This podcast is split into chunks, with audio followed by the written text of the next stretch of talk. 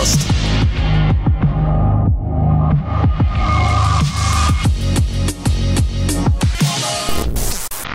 Добрый вечер, доброе утро, добрый день, э, доброй ночи и доброго всего вам. Э, Мы начинаем завтракас номер Но только не 141. времени суток. Завтракас 141 – это такой подкаст про медиа, технологии, как рыдать над разбитым молоком, а, как читерить секира и а, прочие интересные вещи, а иногда и про видеоигры, да. Очень редко, но бывает.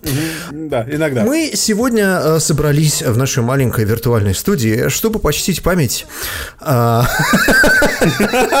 того, что 140-й подкаст уже закончился, и нам пришлось начать 141 Можете представить? 141 подкаст подряд. Мы выходим в эфир. 141 неделя. Это какая-то затяжная беременность. 141 неделя, представляешь?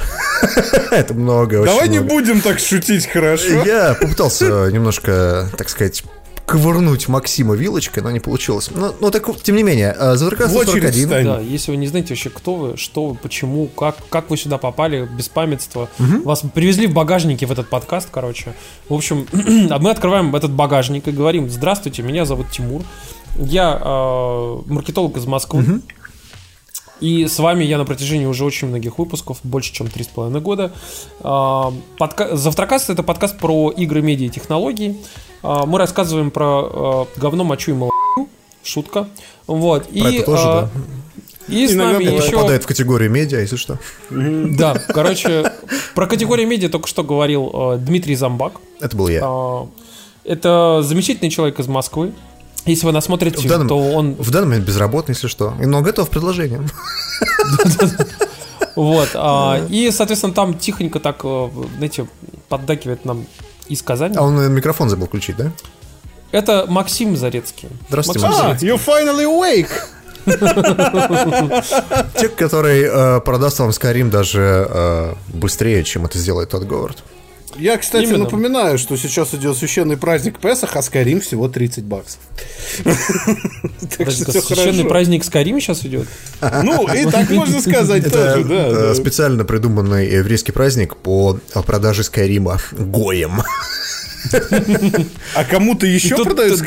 И реально представляю себе Тодо Говарда в кипе, который, знаешь, такой там та та та ра та та та купи скорим, давай купи скорей скорим. Слушай, это отлично ложится на мотив 740, знаешь? А, это Халнагива в данном случае. Дела не складываются со складным смартфоном компании Samsung, ко- который Надо было как, называется... знаешь, так аккуратнее так. А знаете, у кого еще дела не складываются? Не складываются. Будум-будум Вот так вот еще сделать. Так. Так вот, Ну. Galaxy Fold, э, поскольку пожаротушащая ваза ничему Samsung не учит, они раздали э, юниты тестовые этого смартфона журналистам. И спустя два дня тестов у журналистов массово начали накрываться эти складные экраны. Ну, Прямо- массово ты преувеличиваешь очень сильно. Причем, Ну, ты знаешь, я- когда у тебя выборка в тысячу устройств, накрывается 10. Понимаешь, выборка в тысячу устройств накрывается 10, это сколько? 0,1%? Э, Нет, это вообще-то 1%. 1%. Ну, все равно это ми- минимум. Это ерунда какая-то. Это очень Ну, много. Это очень это мало. достаточно много. Это для современного устройства достаточно серьезный Если брак. знать, как Представляешь, э, у тебя есть 100 происходили миллионов, эти... 100 миллионов айфонов, а один миллион взрывается. Всего лишь один миллион. Ерунда просто. Вообще херня, короче. Ну, вообще, Дим, тут вопрос в другом. Дело в том, что тут выборка другая. Тут, Да. из, тут из 100 раз- розданных айф- э, телефонов э, журналистам, э, грубо говоря, там 10 перестали работать. Да, Но- это причем супер, супер такие, picked. Почему-то не говорите, почему это происходило. Дело в том, что многие из тех журналистов, которые говорили о том, что у них сломался Galaxy Fold, они говорили о том, что они пытались сковырнуть с него специальную пленочку. Кто же знал, потому что в инструкции этого не было написано, что эта пленочка, это специальный, э, как это, прослой, Слой. прослойка, да, специальный слой для того, чтобы ваш э, э, смартфон нормально работал. Кто же об этом знал? И вот они пытались эту пленочку отдереть, потому что это первая попавшаяся, э, как это, идея того, что ты берешь вот клевый новый телефончик, ты его на стриме специально так распаковываешь красивенько, сдираешь с него пленочку, показываешь его в экран, он такой...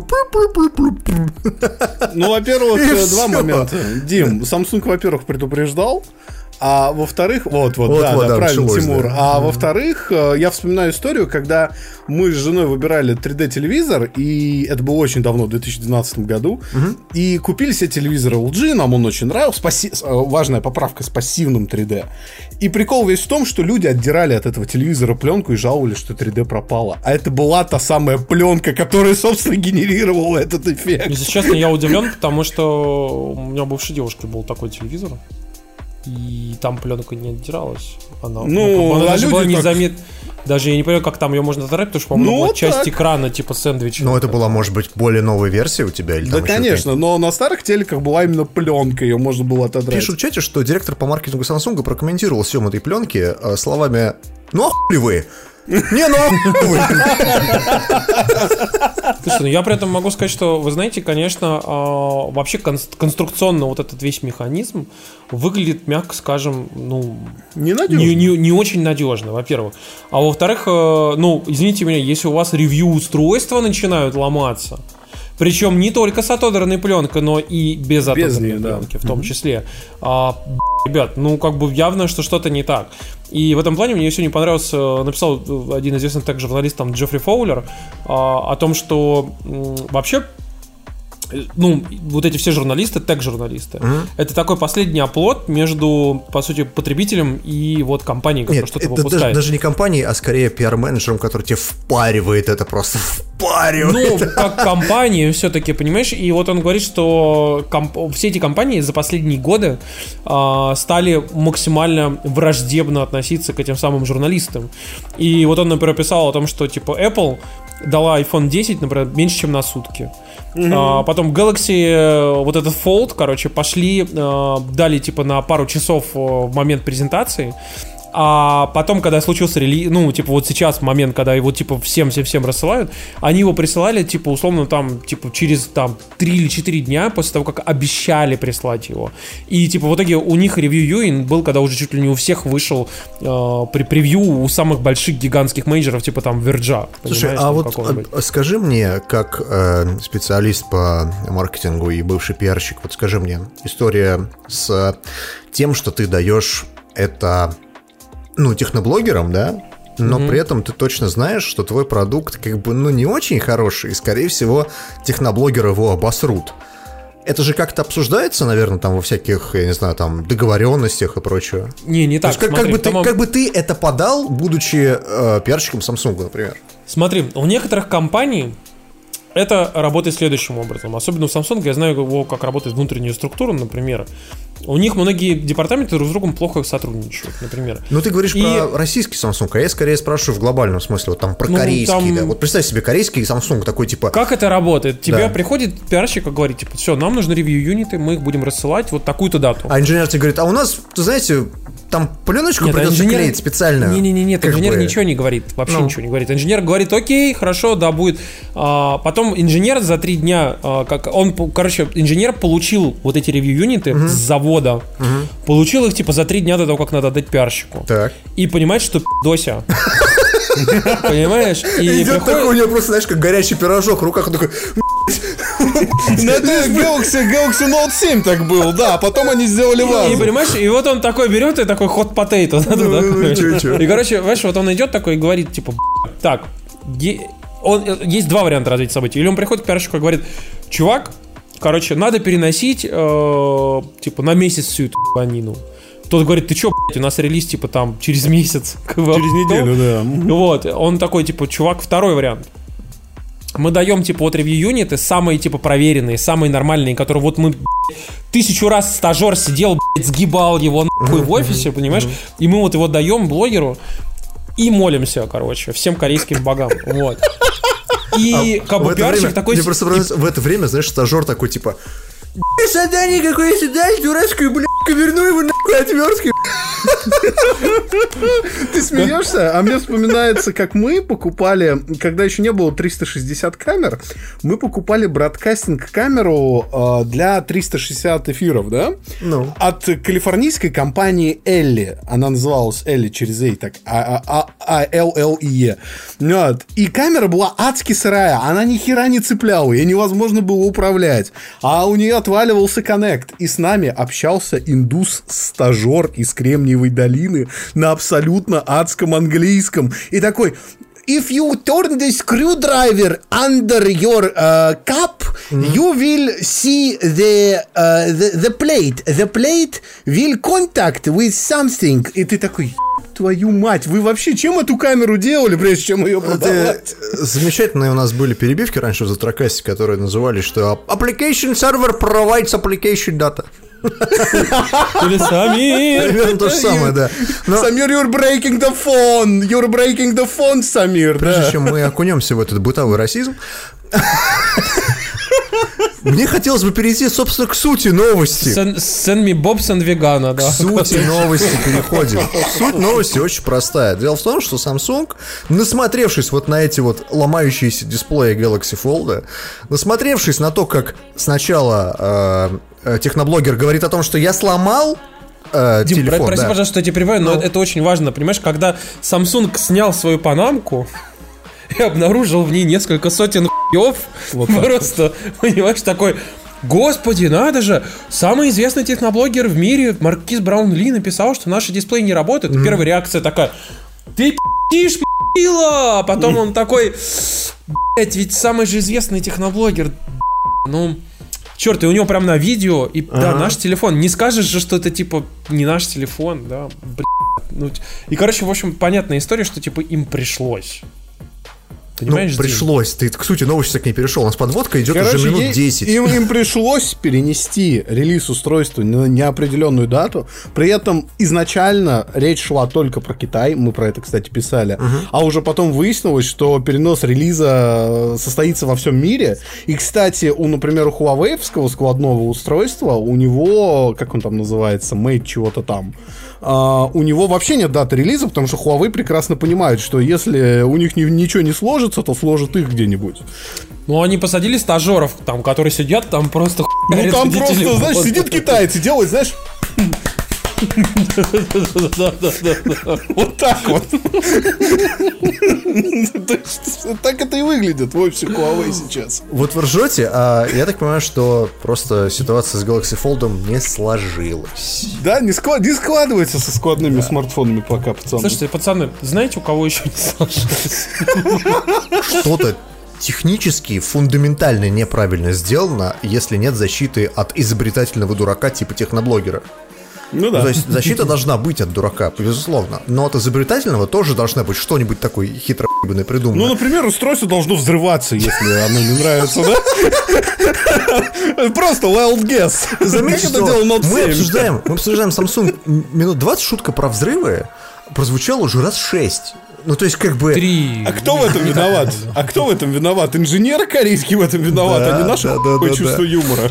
Опять же, взрывные шутки. Мы опять говорим о том, у кого чего не сложилось. В общем-то, дело в том, что э, мы хотели поговорить про довольно интересную историю, которая случилась на этой неделе.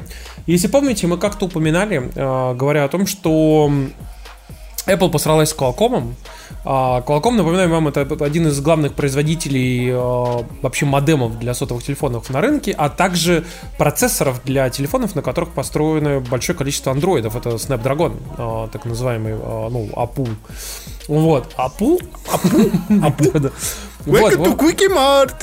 В общем-то, в чем прикол, что вся история с судами, которые в нескольких странах происходили между Apple и Qualcomm, заключалась в следующем, что Apple говорил о том, что Qualcomm сидит как собака на сене на ряде э, патентов, угу. которые типа очень дорогие, очень э, неоправданно дорогие, очень хуевые. И эти патенты на самом деле, короче, вообще хуевые. Это заявление самой Apple, да? Ну, я, я очень перефразирую аккуратно их заявление в суде в свое mm-hmm. время, которое они делали. Я просто напомню, что когда, извините, может, что когда-то Apple судился с Samsung на тему того, что Apple запатентовал свайп. Просто к вопросу про патенты. Ну, там было немножко по-другому все, короче. А, но суть в том, что в итоге, типа, они говорили, что хуевые патенты, что они дорогие, что Qualcomm, типа, монополизирует рынок, что сидит свои патенты толком не использует и, пользуясь своим положением, до да, маленькой такой вот яблочной компании. Вот. А, то есть небольшая... Малема ИП, ИП э, Team Apple. Да-да-да. ИП Тим Кук, да. Нет, именно Team Apple, понимаешь?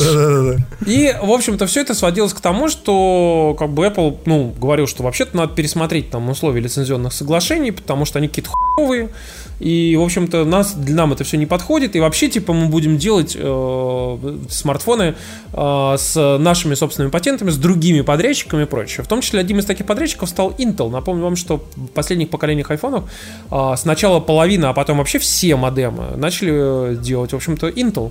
В том числе последнее поколение, которое вот XR, XS, XS Max, mm-hmm. э, во всех из них стоят интеловские модемы. Вот. Но проблема в том, что Intel немножко долб***бы, вот. И Немножко. они, у них, короче, Ты их мод... зря так про Intel. Ну, в общем-то, модемы... Meltdown. Короче, у Intel э, модемы, так скажем, не самые лучшие на рынке. Это первое. Intel не смог, точнее, не, не сможет в будущем, но уже сейчас не смог, э, гарантировать, что к 2020 году они смогут сделать 5G модем. И они откровенно просто признались всем своим подрядчикам и сказали, что пацаны, 5G а, модемов к 2020 году, году не, не будет. Вот. Напомню вам, что Apple при этом внутри себя еще тоже, у них там чуть ли не тысяча человек струдится над э, чипами, в том числе над модемом. И Apple внутри себя тоже не успевает разработать модем. А 5G-то уже во все поля, нужно к 2020 году уже сделать. И, в общем-то, Apple э, пришлось пойти на попятную. И они пришли к Qualcomm и такие сказали, ну ладно, не такие уж у вас и хуевые, короче, патенты. Ну, в общем, э, короче, ладно, вот вам бабки, вот вам, короче, признание, mm. и, короче, завалите вот. А Intel при этом все. Intel сказали, что мы, мы не делаем как бы больше 5G модемы. До Поняв, свидания. что они всрали рынок, они просто взяли и сказали, а мы вообще не будем делать. До свидания. Типичный Intel просто. Ну, я думаю, что, я думаю, что реш... это все решение связано по круговой поруке, потому что Apple, скорее всего, отказалась от их э, модемов к 2020 году в айфоны. Intel понял, что типа это их круп... самый крупнейший, по сути, ну, заказчик. Единственный, наверное. Да, и они такие сказали, ну а ху делать тогда. Слушай, а почему Intel э, не захотел, например, делать модемы для андроидов? Или Тут, тут круговая порука, то, что делают китайцы. Китайцы договорились с Qualcomm, который как Нет, бы... я думаю, что они, скорее всего, понимали, что они всрут Qualcomm просто. Конечно. Понимаешь? И вот в чем прикол. Дальше. Как только происходил суд последний а, между Qualcomm и Apple, а, Apple пришлось раскрыть свою внутреннюю документацию, связанную с этим делом. И выяснилось, что оказывается, во всех своих документах, которые внутренние переписках, они писали о том, что у Qualcomm это вообще самые лучшие технологии. И это типа самый лучший инжиниринг на рынке. И что вот они пидасы, какого хуя они так дорого предоставляют свои лучшие продукты на рынке. Нас спрашивают в чате, я ничего не понял, кто так? А вот сейчас, а вот сейчас мы к этому аккуратненько подходим. Так. И в итоге вот Apple берет, пишет, что это лучшие вообще, оказывается, патенты, это лучшие знания, лучший инжиниринг на рынке, просто дорогой. И оказалось, что у Apple еще с 2014 года внутри компании циркулировала целая специальная отдельная компания, которая заключалась в том, что они просто хотели снизить роялти mm. И у них было два пути, они так описали внутри, внутри компании, во внутренних документах, о том, что нам нужно, типа, или устроить финансовый кризис для компании Qualcomm, Ага. Или типа юридический кризис для компании. Я могу себе Qualcomm. представить, как это происходило. Знаешь, а, Тим Кук такой поднимает трубку. Алло, Джон? Да. Срочно нужен финансовый кризис в Qualcomm. Сделаем. Успеете к шести? Прямо в целевую, да? То есть, но ты хочешь сказать, что Apple это было дорого? Серьезно? Да, потому что, типа, они тратили... Э, ну, у Qualcomm очень дорогие патенты, но они, типа, самые лучшие на рынке и, типа, во многом единственные для многих технологий. И Apple просто такие, типа, надо снизить licensing, э, ну, вот эти licensing royalties, понимаете? И чё? Короче, они взяли и по одному из сценариев просто устроили им ад. Причем оказалось, что как только, короче, они же устроили всю эту ебанину с э, Intel и с, со всей этой историей, типа, связанной с э, как бы вообще с судом и с патентами, у Qualcomm упали там акции что-то типа на 20%. Или на 30 даже. И у них, типа, начались проблемы с заказчиками, у них начались проблемы с инвесторами, им пришлось уволить полторы тысячи человек. То есть, то есть Apple реально добились своего, они пошли и сделали так, что, ну, типа, знаешь, Тим Кук сказал, типа, пацан, я тебе устрою проблемы, короче, и пошел и устроил проблемы. Мне это напоминает эти все истории, знаешь, когда э, каких-нибудь феминисток обижают в очередной раз, они рассказывают тебе про газлайтинг. И ты такой, знаешь, ты в голове у себя, ну, ты не понимаешь, что это значит вообще, откуда этот термин взялся, и ты думаешь, что это когда мужик пердит на зажигалку. Ты думаешь, что это газа. На самом деле нет. И вот примерно то же самое. То есть это такие, знаешь, токсичные отношения, которые как бы вроде вы как бы вместе, но в то же время вы постоянно сердетесь. То есть это, это вот примерно можно описать отношения Qualcomm и э, Apple. Причем жертвой э, в этой ситуации выглядит Qualcomm, но никак не Apple, вот серьезно. Ну, это на самом деле действительно так, и Apple откровенно как бы, ну, повела себя. И теперь, во-первых, когда они типа взяли и сказали, что окей, пацаны, мы все settle down, короче, мы все уладили все наши разногласия. Первое, тут же появляется новость, что в айфонах 2020 года появится 5G. И все такие, ну у них... Ну не от Intel, такие пам-пам-пам. Пам-пам-пам. А дальше как бы еще более интересный момент в данном случае, что все такие, Нихуя себе там внутренние документы Apple. То есть они специально все это сделали? И, короче, и теперь все понимают, что походу как бы Apple может наступить, как бы, ну, не то, что но, короче, могут серьезные начаться разбирательства с точки зрения законодательства. Ой, ты кому? Мне кажется, что... Даже, нет, даже не законы, я тебе скажу, Дим. А, начнется... Смотрите, я зомбака перебил. Как-то ан- а, антитра... антитраст. Даже не антитраст. А, смотри, то есть у них мог... может начня... начаться ведь э, ситуация, что вообще у Apple очень большая доля успешности их бизнеса выстроена на том, что Тим Кук, и тут это не преувеличение, он гений в выстраивании а, supply chain, вот этой цепи поставщиков, которые работают с Apple. Корпуса, камеры, сенсоры, экраны, прочая херня. И вот они сейчас в открытую ломают через колено своего поставщика, собственно, сотовой связи в сотовом телефоне. И у остальных поставщиков могут возникнуть к Apple некоторые вопросы, потому что теперь это будет э, из что-то из серии «А мы хотим купить у вас 20 миллионов, типа там, до 200 тысяч модулей камер, да? А дайте, дайте гарантию, что вы нас на улицу не выбросите, да, в процессе этого заказа. То есть это ведь есть еще и косвенные последствия для бизнеса в этой истории, не только А это вот то, что слили вся эта история, она правдивая? Ну, то есть это на самом деле или это какие-то да, слухи? Да, там прям, там прям, прям прочитали документов на суде. А, в ходе суда прочитали. То есть там как бы... Я, я все это напоминаю, что это напоминает мне, на самом деле, э, взрыв кабачка там в коляске просто... С поносом, не забывай, это важно. Потому что реально, конечно, это явно перетрясет очень сильно рынок, и это действительно очень далеко идущая какая-то история. Но самое главное, что у Qualcomm отбились акции, и они вернулись не то, что на уровень, ну, тот момент, когда, типа, они упали, так они еще выше, типа, поднялись. Тимур, покупай. Раз уж мы тут говорим про всякие антитраст истории, и раз О, сейчас тут... будет вкусно. Сейчас, сейчас будет а, вообще вкуснейшая история просто произошла. А, пацаны, тут, тут просто, знаете, как говорится, непонятно, кто раз. Вот. Но, как, но, но... А давайте разберемся. Да, да, наша любимая рубрика. Давайте разберемся. Давайте попытаемся разобраться. Короче, в сети ну, в интернете, короче, появился ролик. Ну, да, такой, я типа, знаю, что знаете, такое интернет, can, can relate, да. Знаете, такой, типа, прикольный ролик э, рекламный э, компании Лайка, она же Лейка, Лейка да. в простонародье. Вот. А это как правильно, кстати, по-английски читается? Правильно Лайка. Все говорят Серьезно? Лайка. Это как они говорят, не Nike, не, не, не Nike, а Nike? Я когда в свое время делал э, э, субтитры для интервью э, Стива Возника нам, Короче, он говорит такой, типа, лавма лайка, короче, я такой, блядь, какую нахуй лайку ты любишь там? я такой сижу, сижу и такой, блядь, да он же про лейку, короче. He's a Caucasian and he loves his лайка. А, он кавказец любит свою собаку, что ли? Так было? Но нет, ну практически. Короче, в общем, прикол в том, что э, вышел ролик прикольный, такой, знаете, прям социальная составляющая о том, что, э, знаете, журналисты в различных там конфликтах, войнах, там, в очень сложных ситуациях идут, рискуют жизнью, чтобы снять, вот, запечатлеть. На лейку. Э, э, ну, естественно, на лейку, короче. Ну, да. это, да. Запечатлеть события там важные. Я это, знаешь, называю стандартная, стандартная общественная реклама. Вот, так, так, так выглядит. То есть ты показываешь абсолютно абсолютно любое событие, в которое ты вплетаешь свой собственный продукт. Даже не важно, что это обычно не так. Если ты видишь каких-нибудь журналистов, то они, скорее всего, либо с Кэнонами, либо с Никонами. Очень редко с Sony и очень редко с Лейкой. То есть практически вообще никогда. Но при этом... сейчас? Про журналистов? Да, да. проблема, знаешь, в чем? Проблема в том, что абсолютно все они сейчас таскают, я просто кручусь в этой среде, они все сейчас таскают фотосумки личные Sony, личные Фуджики и личные Олимпусы, а эту технику Каникона им дает редакция, потому что с Каниконом у редакции договор, это редакционная техника. Я думаю, что дело в дешевизне исключительно. Нет, нет, нет, нет, это дело скорее в том, что эти компании дают откат.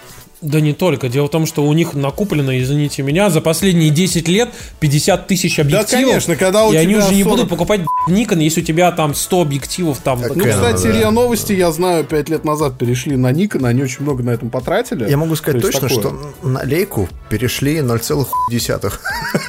Наверное, Ты что, вообще ты что, ты что, Дмитрия Анатольевича обижаешь? Но- Между прочим. Да, круп- крупные видеоблогеры Ну, не, не. пользуются этой, этой техникой. Так, ну. Слушай, ну я тебе могу сказать, что на самом деле лайкой, конечно, еще почти уже никто не пользуется, как бы, но все богатые люди, когда говорят «хочу зеркалку», Они идут Ну, ты- лейку.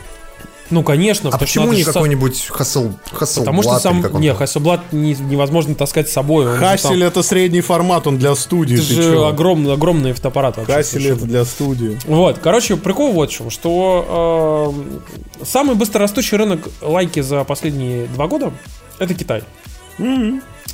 И вот выходит этот ролик замечательный, типа, вот там лейку мы используем для того, чтобы вот снимать самые важные события в, в этом мире вообще. В этом видео буквально на, на небольшой кусочек среди всех остальных конфликтов э, показывают конфликт на Тяньаньмэне, когда э, китайская армия расстреливает протестующих студентов. А, это то, что забанено в Китае. То, что нельзя Вот. упоминать никогда. И, прикол- и кроме всего прочего, и, короче, и вот, вот, дальше продолжается этот момент тем, когда, типа, чувак, который снимает это все, убегает от китайских солдат. Вот. И, то есть, соответственно, как бы, ну, прям вообще полный фарш, прям вообще Отлично. стопроцентно попадает. Они эту рекламу в Китае показали? Нет, они показывали везде. Но в том числе и в Китае. Но тут, тут есть несколько моментов. Первое. А, китайские власти после этого заблокировали слово лейка. Поэтому любой там твит в, в их сети Вайба, там, любой сайт, вообще все, что было можно, короче, просто нахуй вообще не появлялся, ни выдачи вообще нигде, типа, лейка, нет такого слова вообще. До свидос, короче. Ты знаешь, чего еще нет в Китае? Ну. Песенки «Время пришло, в гости отправиться, ждет меня старинный Так, друг». так завтракас забанили в Китае, да. Если вы не знали, то э, все эти истории, что са- сам Винни-Пух, когда э, выходил э, в, мульти- в мультике, да, он держал в руках фотоаппарат Лейка. Да. А, на площади Тяньаньмэнь, да.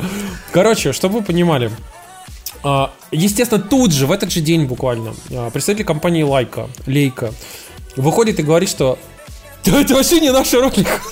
Это вообще не мы, и камеры не наши, и вообще что Вообще, это, да? Серьезно Это, сейчас? это, это кто, кто-то там снял, короче, и мы, типа, we did not commission this, we did not admit this, э, там, типа, видео. А это было выложено не на официальных каналах?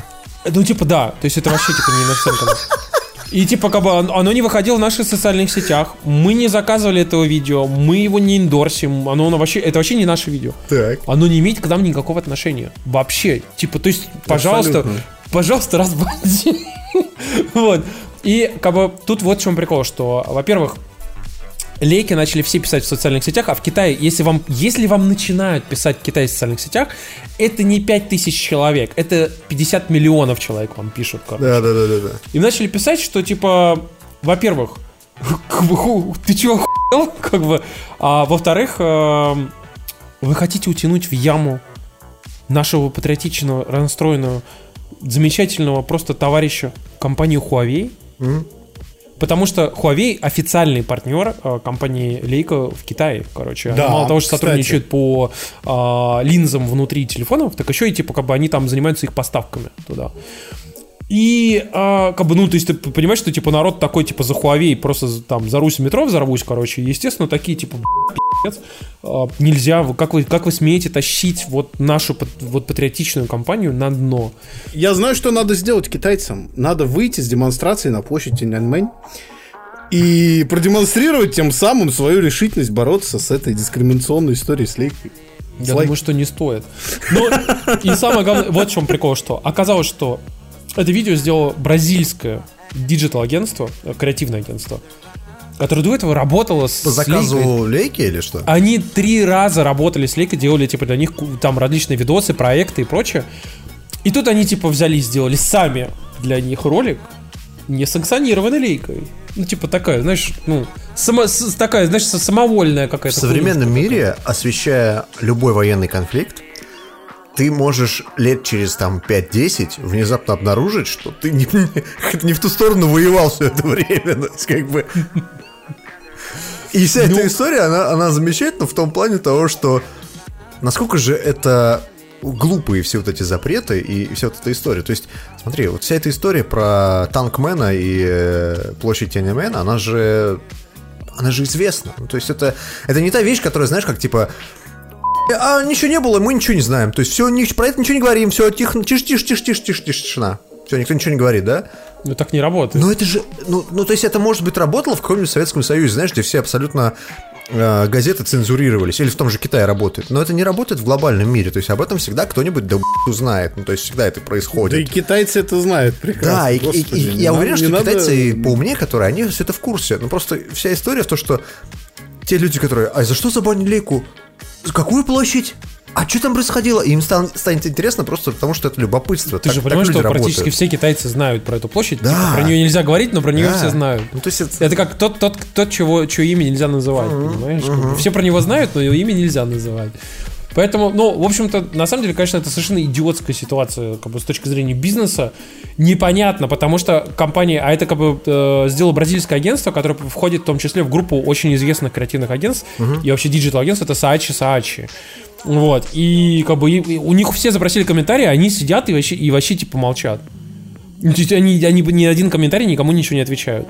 Потому что от их слова будет зависеть, типа, если они скажут, да Лейка нам заказала это видео, короче, то, естественно, качество будет хуево. Я уверен, что представители Лейки уже позвонили и сказали, что заткнулись расы, чтобы ни слова никому. Нет, а вот тебе, а тебе, тебе смешно, а ведь на самом деле была куча таких историй, когда компании создавали типа в самоволку в кавычках какие-нибудь скандальные рекламы автопроизводителям или традиционным брендам, да? Это вызывало какую-нибудь волну негодования, и все таки не-не-не, это неофициально, это неофициально. Но, естественно, закулисно там по, по рукам хлопнули и щелкнули 10 раз.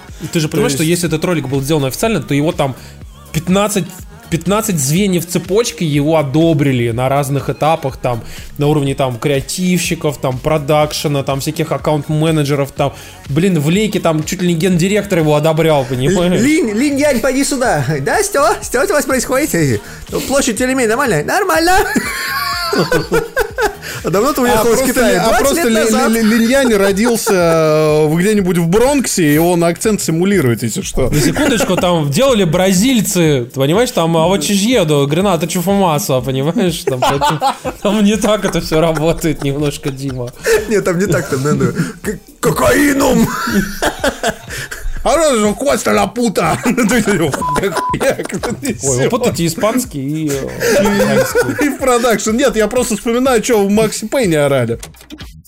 Мы все время говорим просто сегодня о том, кто обосрался.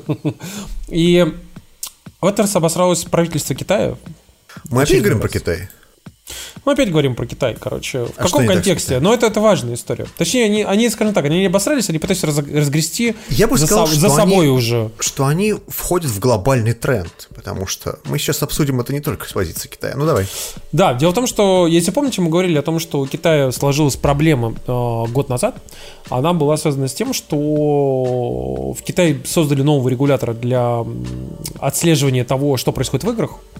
Ну, то есть, так скажем, типа местного ЕСРБ и местного ПЕГИ, который должен был ставить рейтинги и следить не только за тем, что там есть кровь кишки, там и сиськи, да, в игре, а следить за тем, э, контент игры соответствует ли линии партии или нет. А, то короче. есть правильно ли процитированы заветы товарища Мао? Ну, нет, скажем так, что, типа, если вы играете в некую сену, и вот эта сену, она там, типа, сумасшедшая, и вы берете и показываете, что быть сумасшедшим не так уж плохо, правильно ли это? Потому что в нашей стране быть сумасшедшим плохо, понимаешь? Значит, если ты показываешь, что сумасшедшим быть хорошо, то это неправильно. Понимаешь, такой игры не должно быть. Могу Напомню сказать, вам, что, что... это- в этом есть определенная логика. Ну, определенная. Напомню вам, что в Китае нельзя быть мусульманином, потому Так. что если ты мусульманин, ты автоматически становишься а, врагом народа, потому что твоя религия, ну, китайцы не очень церемонятся со всеми этими, знаете, там Толерантными. а, т- т- толерейж- инклюзивными т- всеми. толеранс, э, т- вот это т- толерастия, так, знаете, там, типа, а, говорить, что там ислам религия мира, они сразу говорят, если ты мусульманин, пиздец тебе просто, короче, они тебе... Да, ты ставишь приложение и становишься объектом машин-лернинга китайского. Ну, ты- те- тебя, во-первых, отслеживают, где ты находишься, нельзя уезжать из города. О, Тебе могут спокойно, например, если ты чё- хоть что-то делаешь не так, тебе могут повесить. э, Во-первых, тебе ставить приложение на, на телефон, к- которое отслеживает твое местоположение. И если оно не отслеживается больше, чем, чем какое-то там время, то типа тебе пи*** просто. И, короче, как бы к тебе приходят с проверками, с разъяснительными беседами. Ты должен приходить там раз в какое-то время в комьюнити-центр местный, где тебе будут говорить, что типа, чувак, ты выбрал неправильную стезю. Вот. Ну, короче, местный такой, знаете, замполит тебе будет говорить об этом. Вот. И, в общем-то, если в игре будет какая-то история там связана про мусульманство, особенно если она будет его как-то романтизировать, а не говорить, что пи***ец, то, короче, игру тоже могут запретить. Спокойно вообще.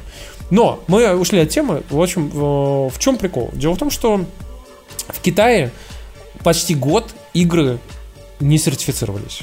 Так. То есть выходили новые игры, а в Китае они не могли не выйти нормальным официальным образом, потому что они просто ну, им не выдавали, по сути, разрешение на а, публикацию. И вот только сейчас компа- э, ну, в Китае, как бы, по сути, э, мало того, что занялись а, несколькими играми, которые им подали там за последний год, они в общей сложности сейчас за месяц запрувили тысячу игр, всего тысячу игр. Там подано заявок около 10 тысяч было. Вот. А они, ну, то есть они одну десятую только запрувили. И самое главное, что они поменяли правила. Как бы, и там в правилах очень-очень много ограничений, жестких как раз вот на вот эту всю историю, связанную с а, линией партии. Суть в том, что как раз-таки, кроме всего прочего, там еще история с монетизацией, потому что китайцы страдают от, от донатов, как и мы все. Вот. И, Мы не страдаем от донатов, донатьте. Да, мы-то как раз, да, нет, но Пока вопрос что том, не страдаем, да. Сделай так, чтобы мы страдали от доната. Да. давайте, как бы, изнасилуйте нас 500 тысячами рублей. Чтобы мы просто кокаин и шлюх купили наконец-то с этого подкастинга. Тебе жена там за тебя сидит. что- Максим... Не обращает внимания. Ну, в общем-то, в общем, в чем прикол, пацаны, что в Китае как бы очень жестко принялись за игры. Я напоминаю вам, что огромное количество игр э, нельзя выпустить в Китае, они там не выходили. А, при этом в Китае выходят консоли типа там PlayStation 4, э, Xbox One, но на них выходят только игры тоже очень жестко ограниченные и в основном из местного рынка. Напомню вам, что не так давно на PlayStation 4 было специальное мероприятие, э, по-моему, в Шанхае, что ли, э, где показывали э, различные игровые проекты. Ни один из этих игровых проектов вообще ни разу не был показан в, ну, там, в, друг- в другой части мира. Вот его показали в Китае, он выйдет в Китае, и мы про него даже ничего не знаем вообще. Слушай, тут игру. есть список на э, сайте nicopartners.com, и я так понимаю, что это тот сайт, который, к которому имеет отношение Жугикс, который э, Да. ан- Который индустриальный там старший аналитик, аналитик теперь. э, да. Дэниел Ахмад, да, он там э, старший аналитик, да? Уже старший Да, аналитик? уже старший, да. Уже старший аналитик.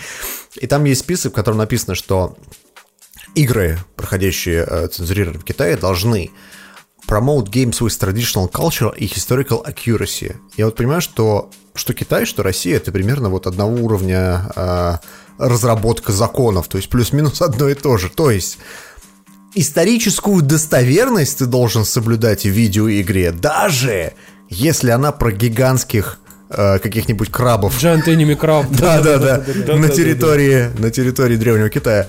Вот. И э, традиционные ценности, да, традиционные китайские ценности в данный момент.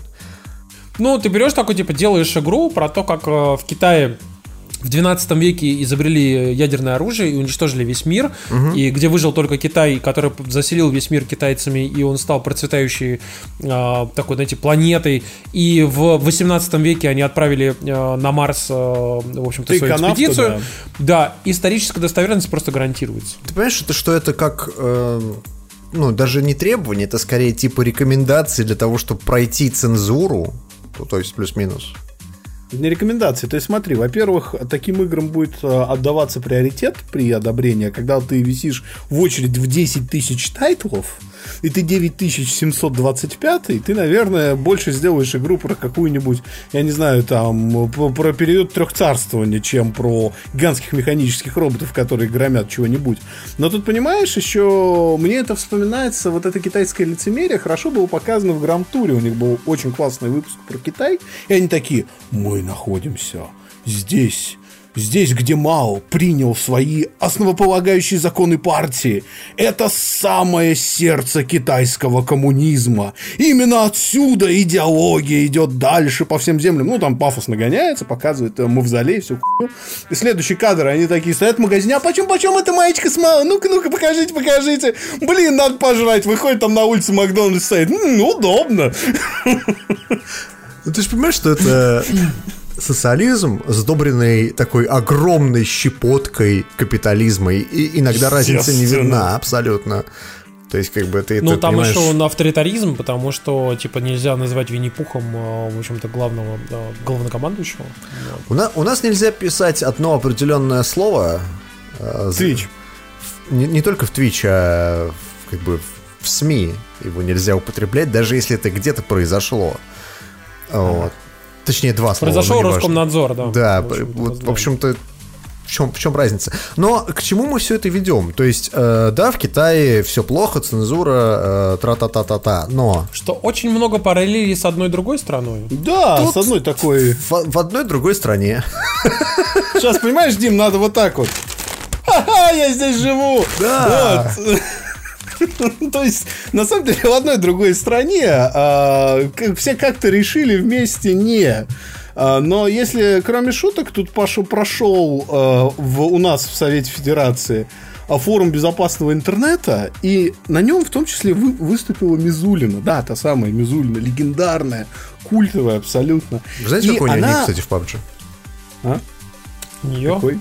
Поехавшая бабка.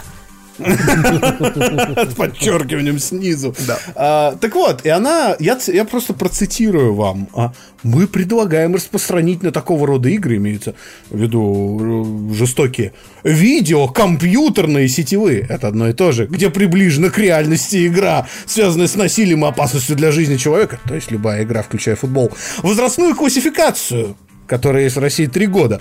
То есть ставить Да на больше, такой игре маркировку 18+. И Подождите. они такие... Я не понимаю, вот ты идешь в магазин, у тебя есть Battlefield а, там а, 5, и на нем написано только для людей 18 18 плюс на нем нет. Не Ты только, а не то- понимаешь, Тимур. Дело в том, что для того, чтобы пойти в магазин и купить игру, на которой написано, там, типа, маркировка какая-то возрастная и прочее, Так. надо как минимум играть в видеоигры.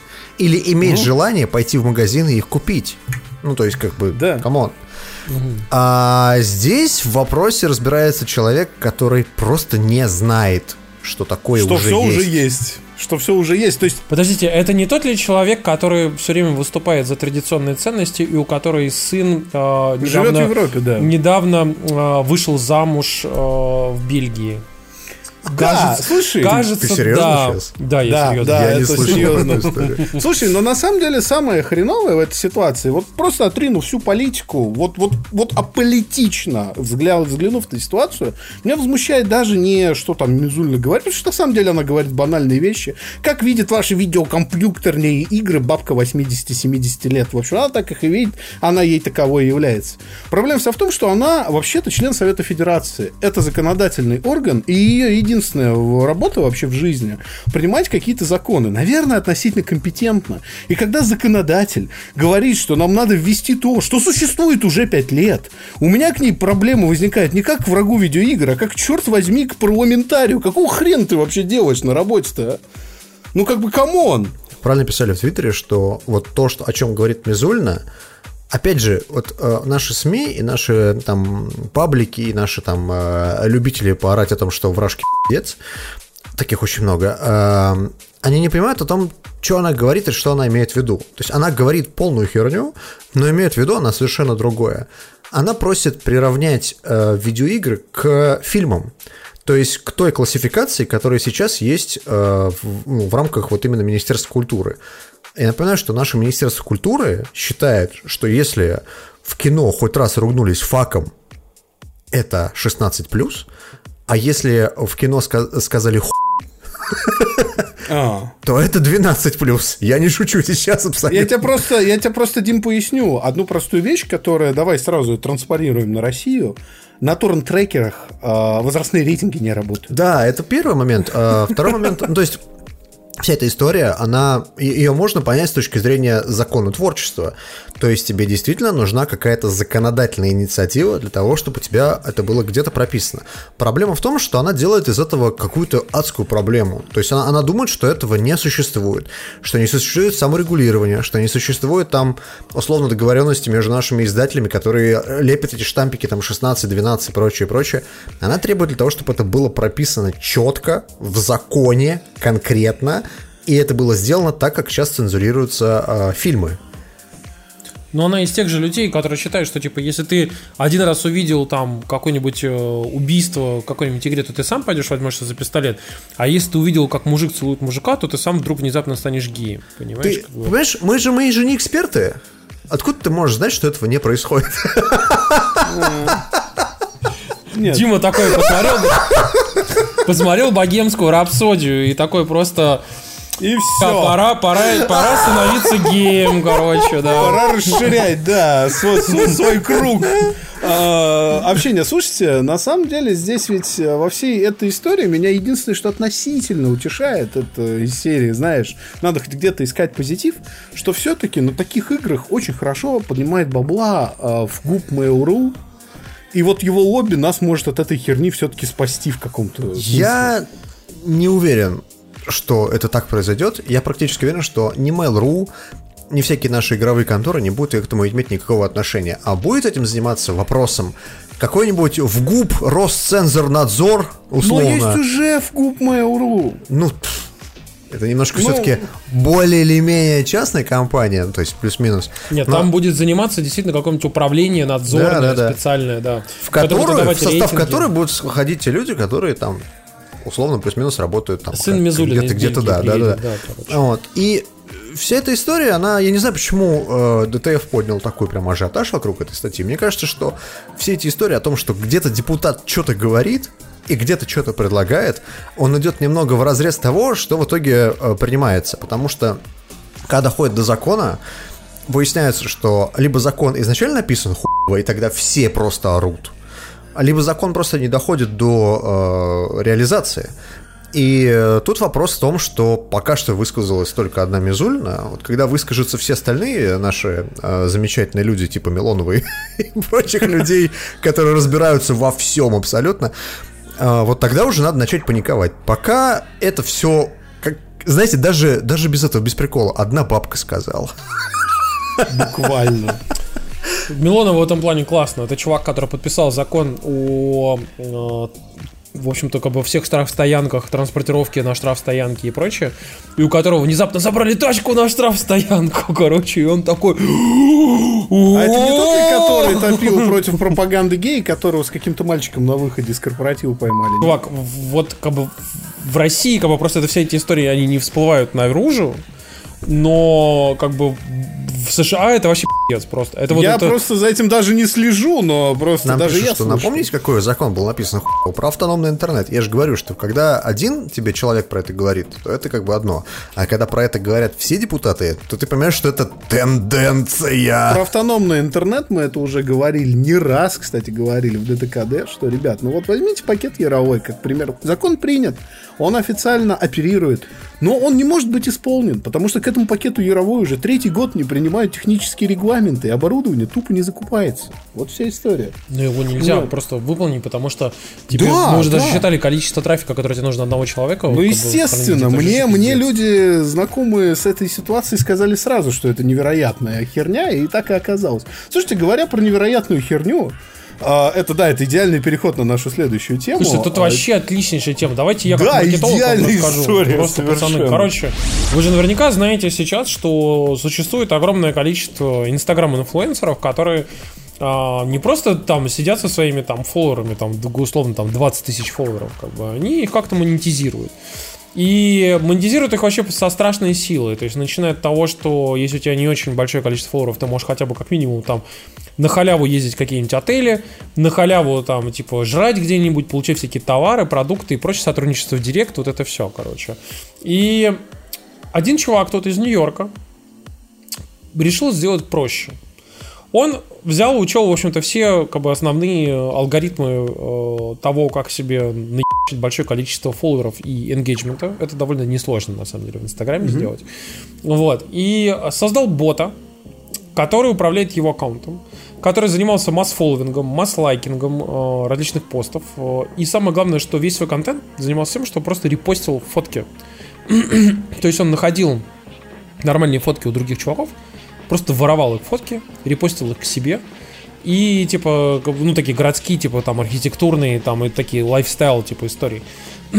Соответственно, с помощью масс-фолловинга и э, с помощью э, масс-лайкинга он набирал себе аудиторию, набрал 25 кэсов там практически себе, и сделал специальную как бы скрипт, собственно, в боте, который писал различным ресторанам а, в личку сообщение, прям массово, просто, просто массово писал, типа, в Нью-Йорке, типа, различным ресторанам о том, что, чуваки, я там, типа, вот такой-то блогер, у меня там столько-то аудитория, такой-то engagement, в общем-то, типа, я могу прорекламировать ваш ресторан, но мне нужно его сначала опробовать, поэтому, пожалуйста, устройте мне там, типа, бесплатный там продукт тейстинг. Ну да, да, да, да, да, да, да. Да чтобы я сделал сторис в Инстаграм. Да, да, да, да, да. Ну и что вы думаете, короче, э, многие рестораны откликнулись. Чувак пожрал несколько десятков раз. Отлично. В Нью-Йорке на халяву.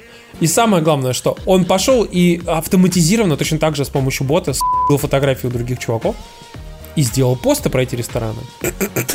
И люди реально туда пошли. И рестораны были довольны, что они у него заказали рекламу. Я могу сказать, что я знаю кучу таких э, чуваков, которые занимались тем, что новости или, или там, э, допустим, смешные картинки или анекдоты у других и сделали целый бизнес по этому поводу. То есть, как чувак, бы... это же вообще известная история. Это, это абсолютно нормальное явление. А здесь просто чувак пошел чуть дальше. Просто он это делает не вручную. И что? Знаешь, мне вспоминается история, когда чуваки вышли на недавно прошедшую GDC с докладом, и они рассказывали, что, типа, пацаны, смотрите, мы написали бота, который создает автоматические игры слоты. Угу. Прям вообще нейросеть. Она тупо берет тематику слота, генерирует название, генерирует, значит, э, а, слот-машину саму, там подставляет картинку, текстуру, пишет код и автоматом заливает в Play Market. И они этого говна наклепали несколько тысяч игр за год. И они встроили туда рекламную систему ну вот это, который автоматически откручивает баннер, они подняли несколько сотен тысяч долларов, их отключили от одной рекламной системы, они подключили другую рекламную систему. И, в общем-то, просто у них был джентльменский договор от этой хуй отказаться, потому что это был, ну, очень выгодный бизнес в определенный момент. То есть, ну... Если помните, мы э, с вами говорили о том, что э, это было буквально не так давно, про сетевую нейтральность в США и о том, что ее отменили благодаря одному чуваку, который, если помните, сидит на подсосе у э, операторов связи в США. Это Аджит Пай, это глава FCC. Вот. Я помню прозвище его Most Punchable Face in the, in the US. Да, и причем, как бы, если раньше он, как бы, когда он промутировал всю эту историю с э, отменой net neutrality, он же там везде фигурировал, везде ходил. Как только он ее отменил, он просто исчез из поля зрения. Так с радаров просто улетел. А но он до сих пор там. в чем проблема? И, короче, в чем прикол уже? Дело в том, что э, многие же штаты пытались подать в суд, типа, и отменить вот эту от, отмену сетевой нейтральности, чтобы uh-huh. восстановить сетевую нейтральность, но им отказали. И дело в том, что сетевое, вот лобби сетевых компаний, вот этих типа Comcast там и так далее, оно безумно сильное. То есть там прям вливают просто космические бабки, чтобы вот отстаивать, как у них все есть. И дело в том, что в США сейчас появилась довольно интересная история, э, и народ, как бы, мягко скажем, немножко взволнован. Дело в том, что тут недавно стало известно, что 26 штатов в США запретили или ввели какие-то безумные ограничения а, на то, чтобы локальные сети, типа, и вообще как бы локальных провайдеров создавали внутри штата какие-то местные игроки.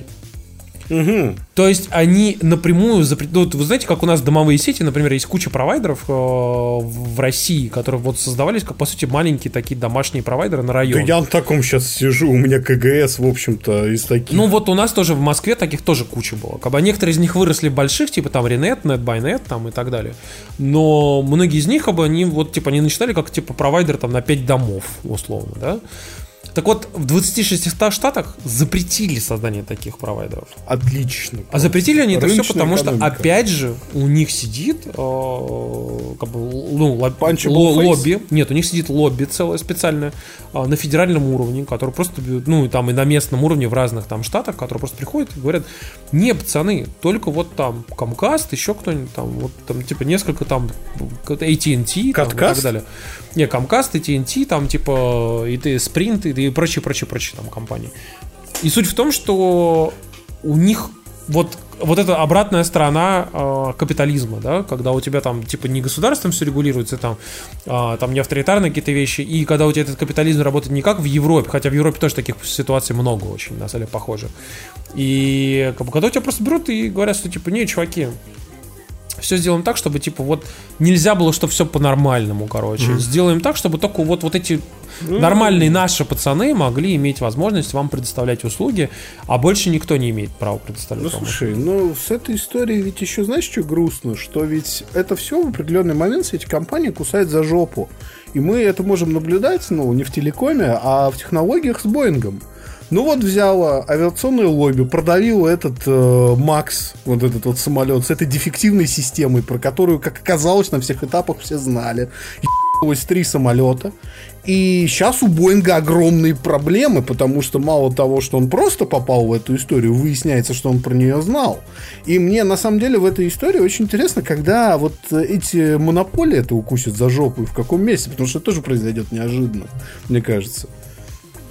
Ну, блин, короче, в общем-то, нам, если честно, печально, потому что мы понимаем, что есть обратная сторона монеты, это типа там Китай, Россия там и прочее, с, вот с нашим каким-то.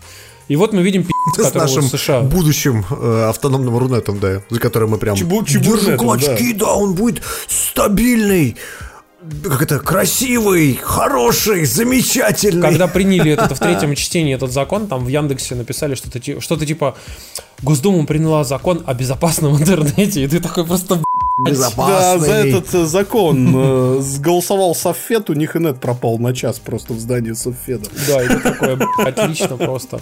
Ну, короче, в общем-то, на самом деле, мы сегодня, у нас есть подкаст о том, что, если честно, все довольно грустно. Грустно как бы и с государственным вмешательством, и без государственного вмешательства.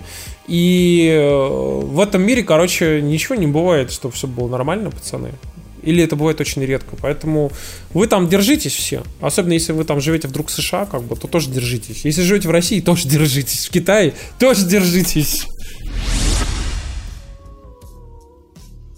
Это необычный выпуск подкаста. Мы на самом деле хотели анонсировать, поскольку мы уже записали. У нас здесь будет необычный гость. А, в этом выпуске подкаста в видеоверсии, к сожалению, этого не будет, но в аудиоверсии, если вы его слушаете, то вы услышите Лирику Малаеву. Это человек, который последние 10 лет делает а, выставки DevGam. И один из этих девгамов, собственно, пройдет в ближайшее время. Он будет у нас в середине мая. Uh-huh. И э, если вы посмотрите в наши шоу-ноты, то вы найдете э, ссылку по которой вы сможете купить билеты, если вы вдруг разработчик, ну, в первую очередь, это, конечно, для разработчиков э, конференция, и вы сможете получить 15% скидку по промокоду Завтракаст. Ну, собственно, как слышите, как слышите, так и пишется. Большими буквами, капслоком. Вот, и, в общем-то, она рассказала про очень много чего интересного, про то, как все это начиналось, к чему пришло, что вообще происходит и, в общем-то, чего ожидать от этого DevGamma. У нас в гостях сегодня э, буквально довольно неожиданный человек. Я могу сказать, что мы думали о том, чтобы пригласить этого человека к нам довольно давно. Э, и, э, в общем-то, так получилось вдруг случайно, совершенно неожиданно сейчас, что вот, в общем-то, мы взяли и как-то сконнектились вместе. И в гостях у нас Лирика Малаева. Привет, Лирика. Привет, привет. Привет, привет, привет. А, это человек, который э, делает конференции DevGam. Вот. И, в общем-то, если вы вдруг не знали, что такое DevGam, что это вообще за конференции, то, в общем-то, Лирик сейчас э, нам в двух словах об этом скажет. Вообще, что это вообще такое? Ну, конференция DevGam это самая крупная на данный момент э, конференция э, разработчиков игр и игровой индустрии в СНГ которую посещает э, каждую, каждое мероприятие более 200 тысяч человек. Ой, господи, 200 тысяч! А, 2 тысяч человек! Когда-нибудь, когда-нибудь будет 200 тысяч. Да. 200 тысяч это тоже на какой-то там Громир, знаешь, там это... Да-да-да. Да нет, я думаю, что это скорее какой-нибудь там кёльнский Gamescom. Нет, нет, это э, в первую очередь э, индустриальное мероприятие, то есть это не консюмерское шоу, э, вот, и направлено на то, чтобы развивать игровую индустрию СНГ и служить таким мостиком между нашей игровой индустрией и западной игровой индустрией. Э, наши как бы цели, задачи это вот привозить западных издателей, э, инвесторов, разработчиков э, для обмена опытом, для э, создания новых бизнесов так далее. А вообще DevGam, я насколько понимаю, появился буквально, ну не очень давно, несколько лет назад, где-то так, так лет 6 назад. Всего да? лет ну, 10 назад, Тимур. Всего лишь 10 лет назад, ну, Тимур. Ну хорошо, хорошо, 10 лет. Но скажи мне, пожалуйста, как он появился вообще, чья это была идея и кто, кто вообще делает это мероприятие? DevGam изначально назывался FlashGam. Ребрендинг мы сделали только в 2013 году. А, он начинался как а, маленькая конференция для разработчиков флеш-игр, потому что я сама по себе, я художник-аниматор. Я была инди-разработчиком, mm. делала игры, а, продавала их на Flash Gaming License в далеком 2007-2008 году. Посещала очень много метапов и сходок э, разработчиков флеш-игр. И в какой-то момент я поняла, что мне не хватает знаний, не хватает контактов, хотелось больше изучить индустрию. А кроме КРИ, э, на тот момент как бы вообще ничего такого не было в СНГ. А, поэтому мы с знакомыми флеш-разработчиками решили, а давайте организуем вот конференцию, вот, вот именно такую прям двухдневную, делиться с кучей докладов, да, делиться опытом. И в 2008 году мы организовали такой самый первый флешгам в Киеве э, в октябре. За сразу после, э, он был на выходных, там суббота-воскресенье, сразу после конференции Casual Connect, которая только-только начала набирать популярность. Э, она была связана с казуальными играми, вот. А мы как бы флеш-разработчики. И э, на первой конференции реально получилось собрать более 100 человек. То есть для no-name ивента с нулевым бюджетом, который организовывает на коленке три инди-разработчика. Это был просто огромный успех. Она была бесплатная, нам удалось привлечь очень клевых спикеров из-за того, что рядышком была другая конференция, да, мы пригласили Аду Чен из Мочимедиа. Мочимедиа тогда был безумно большой, большой, большой компанией, которая, собственно, продавала рекламу во флеш-играх. Addicting Games, а, это тоже огромный портал, а, он же Nickelodeon. Вот.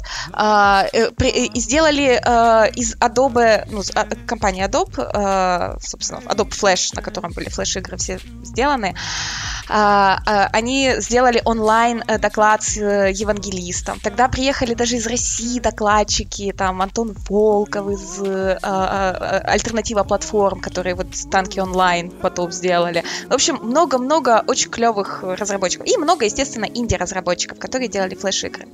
И вот мы сделали эту первую конференцию и такие, блин, как круто, как сколько заряда эмоций, надо дальше продолжать делать. И тогда мой, собственно, партнер Саша Титов, он был программистом, я художником-аниматором, вместе делали флеш-игры, он такой говорит, блин, Лерка, давай сделаем вторую конференцию, только в Москве, там, за день до Кри, я такая, блин, ты шо, да ну не, мы не сможем это сделать, это же сложно, у нас кто мы? Мы два инди-разработчика, мы ничего не сможем сделать, у нас ни контактов, ни, ни, ни связи, ни денег. Он такой, да ничего страшного, найдем, придумаем, что-нибудь сделаем. Разберемся. Разберемся. А у тебя был, был опыт вообще до этого организации такого рода конференции? Да, такого рода нет, но у меня был небольшой опыт организации метапов. А, я тогда уже, в принципе, год ездила по маленьким а, метапам, э, которые назывались Ukrainian Adobe Adobe Flash Platform User Group.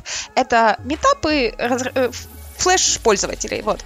И они были там вот в Донецке, в Харькове, во Львове, и там после третьего метапа я начала их организовывать сама. В принципе, там их организовывать особо нечего было. Там три докладчика нашел, а о месте проведения договорился, мы не видеозапись, ничего не делали, вот.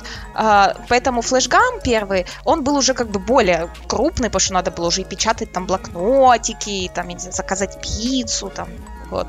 А, а это вообще как бы было сложно, потому что нужно было и видеозаписи докладов сделать, и найти больше спикеров, и найти денег, да. А, и поэтому задач было гораздо больше. В общем, мы решили все-таки сделать. Там за месяц накатали сайт на коленке более ну, приличные, начали э, искать спонсоров, даже нашли несколько. Э, и вот самый первый флешгам в Москве, это уже был э, май 2009 года, а это как раз еще был э, тот самый кри- кризис э, игровой индустрии, вот, но mm-hmm. при этом нам все равно удалось собрать, там, по-моему, 180 человек, и он получился офигенный. Единственное, что он ничего не заработал, мы как бы вышли в, в, в грубый ноль, там, я не знаю, что-то там по 100 баксов на, на человек раздербанили остатки прибыли после того, как раздали все долги. Такие, да ну его нафиг, зачем эти конференции, что мы их будем делать?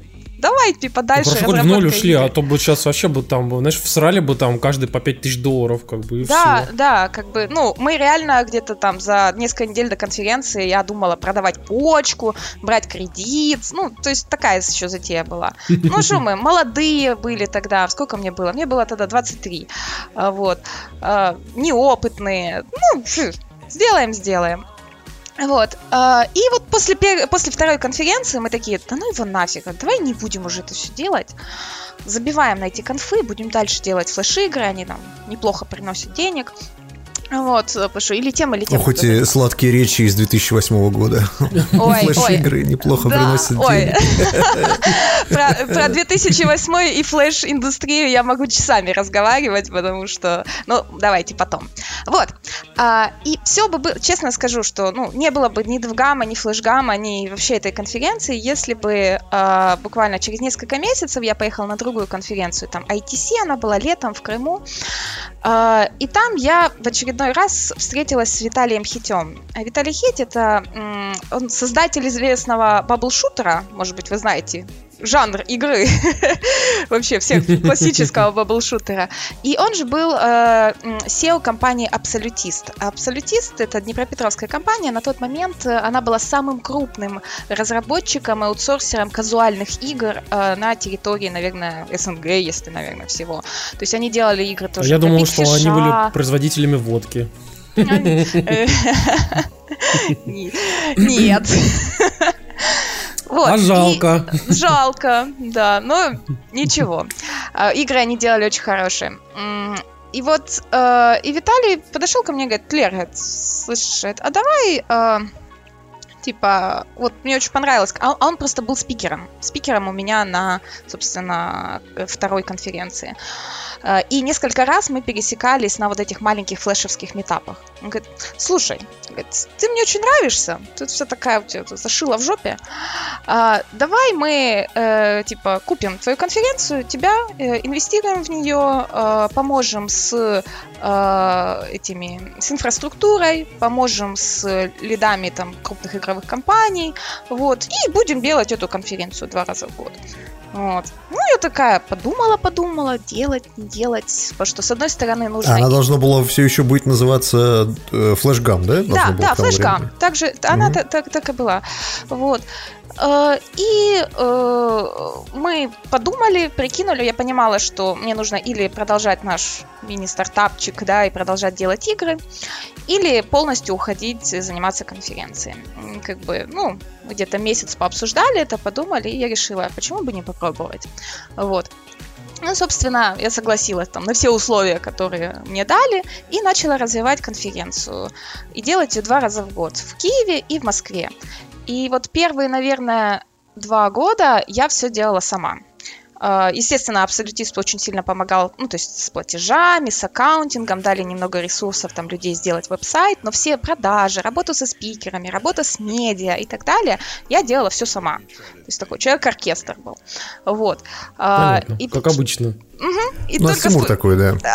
Вот, вот. А вот потом я уже научилась делегировать и начала растить команду. То есть сначала взяли, там, наняла одного человека, потом второго. И на самом деле а, спустя вот сколько лет э, я очень жалею, что я не сделала этого раньше, потому что а, команда — это сила будь то, я не знаю, организация конференции или разработка игр, да, или организация подкаста, потому что все зависит ну, да. от команды, и один человек все-таки в поле не воин. И как только команда стала большая и э, ну, хорошая, сразу же ну, конференция начала очень-очень сильно расти. И вот она давала приток у нас каждая, наверное, конференцию плюс 100 человек, то есть там 200, 300, 400, 500, 600, 700, 800. Когда мы достигли э, отметку 800 э, человек, мы уже как бы были ну, достаточно большие. У нас даже в 2012 году на нашей конференции выступал Паша Дуров. Вот. То есть mm-hmm. вплоть до такого было. Это было очень круто. И в тринадцатый год э, был переломный. Вот с 13 год, с 2008 по 2013. А, абсолютист э, продал э, конференцию, меня и всю мою команду компании Renatus Media которая входит в группу компаний Ноосфера. Ну, то есть э, там все очень клево получилось, потому что люди, которые раньше работали в Абсолютисте, они, собственно, а, потом тоже работали в Ренатусе, и поэтому было очень спокойно переходить из одной компании в другую, потому что, ну, я знала, что мы попадем в хорошие руки. Вот. И тогда мы сделали ребрендинг, потому что, ну, как Флэш умирал, да, Флэш мертв, э, и... Э, Это очень... был 2009 год, да, примерно? Нет, 2013. Он умирал очень долго. Да, Флэш умирал очень очень долго, и на самом деле э, уже на протяжении нескольких лет наша конференция была не только о флеше, потому что мы шли в ногу со временем. То есть э, сначала там начали о социальных играх, потом о мобильных играх, там о десктопных идти. И вот это вот слово флеш, оно, конечно же, забивало. Я поняла, что мы уперлись э, в рост, мы не могли дальше расти, потому что из-за названия. И как только мы поменяли позиционирование, у нас сразу был огромный скачок. Мы в 2013 сделали в Киеве на 1300 человек, и сразу же в 2014 году э, в Москве это был вообще переломный год. А, то есть мы ушли от абсолютиста к Ренатусу, да, сделали ребрендинг с флешгама на DevGam, и 2014 год это был первый раз, когда мы в Москве сделали двухдневную конференцию без привязки к КРИ. Я, кстати, тогда примерно первый раз на DevGam побывал. Вы, по-моему, тогда как раз один из первых разов, примерно в это время переехали в Редисон Славянскую, по-моему. Угу, вот. Да. И я как вот как раз вот туда приехали, я там первый раз побывал, подумал, о, нифига себе, прикольно. И самое главное, что вы начали возить кучу заграничных классных спикеров, и в общем-то, действительно у вас много, а, ну, так скажем, много классных было даже компаний, которые приходили какие-то свои разработки показывать там, и даже маленькие какие-то разработчики, но более-менее известные тоже. И вот у меня такой вопрос, соответственно. Вот смотри, допустим, вот мы сейчас узнали о самом начальном этапе, вот есть усредненный некий этап, когда вы как бы выросли, и у вас, так скажем так, резко случился boost, а сейчас у вас какой-то вообще прям совершенно безумнейший boost, то есть вы начали возить какие-то уже совсем прям не местечковых таких спикеров, спикеров, ну, знаешь, который, так скажем, известны в тусовке, какого нибудь типа Али там Рами Исмаил, да, вот его там знают все в тусовке, ну, там, в девелоперской, да, но, например, там, как бы, его, ну, обычного человека, геймера спросишь, скорее всего, может не знать. А часто вы везете уже там Джонатана Блоу, там Рэнди Пичфорда, там всяких Адама Бойса. Вот скажи мне, Тимура Бекмамбетова. Тимура Бекмамбетова, да.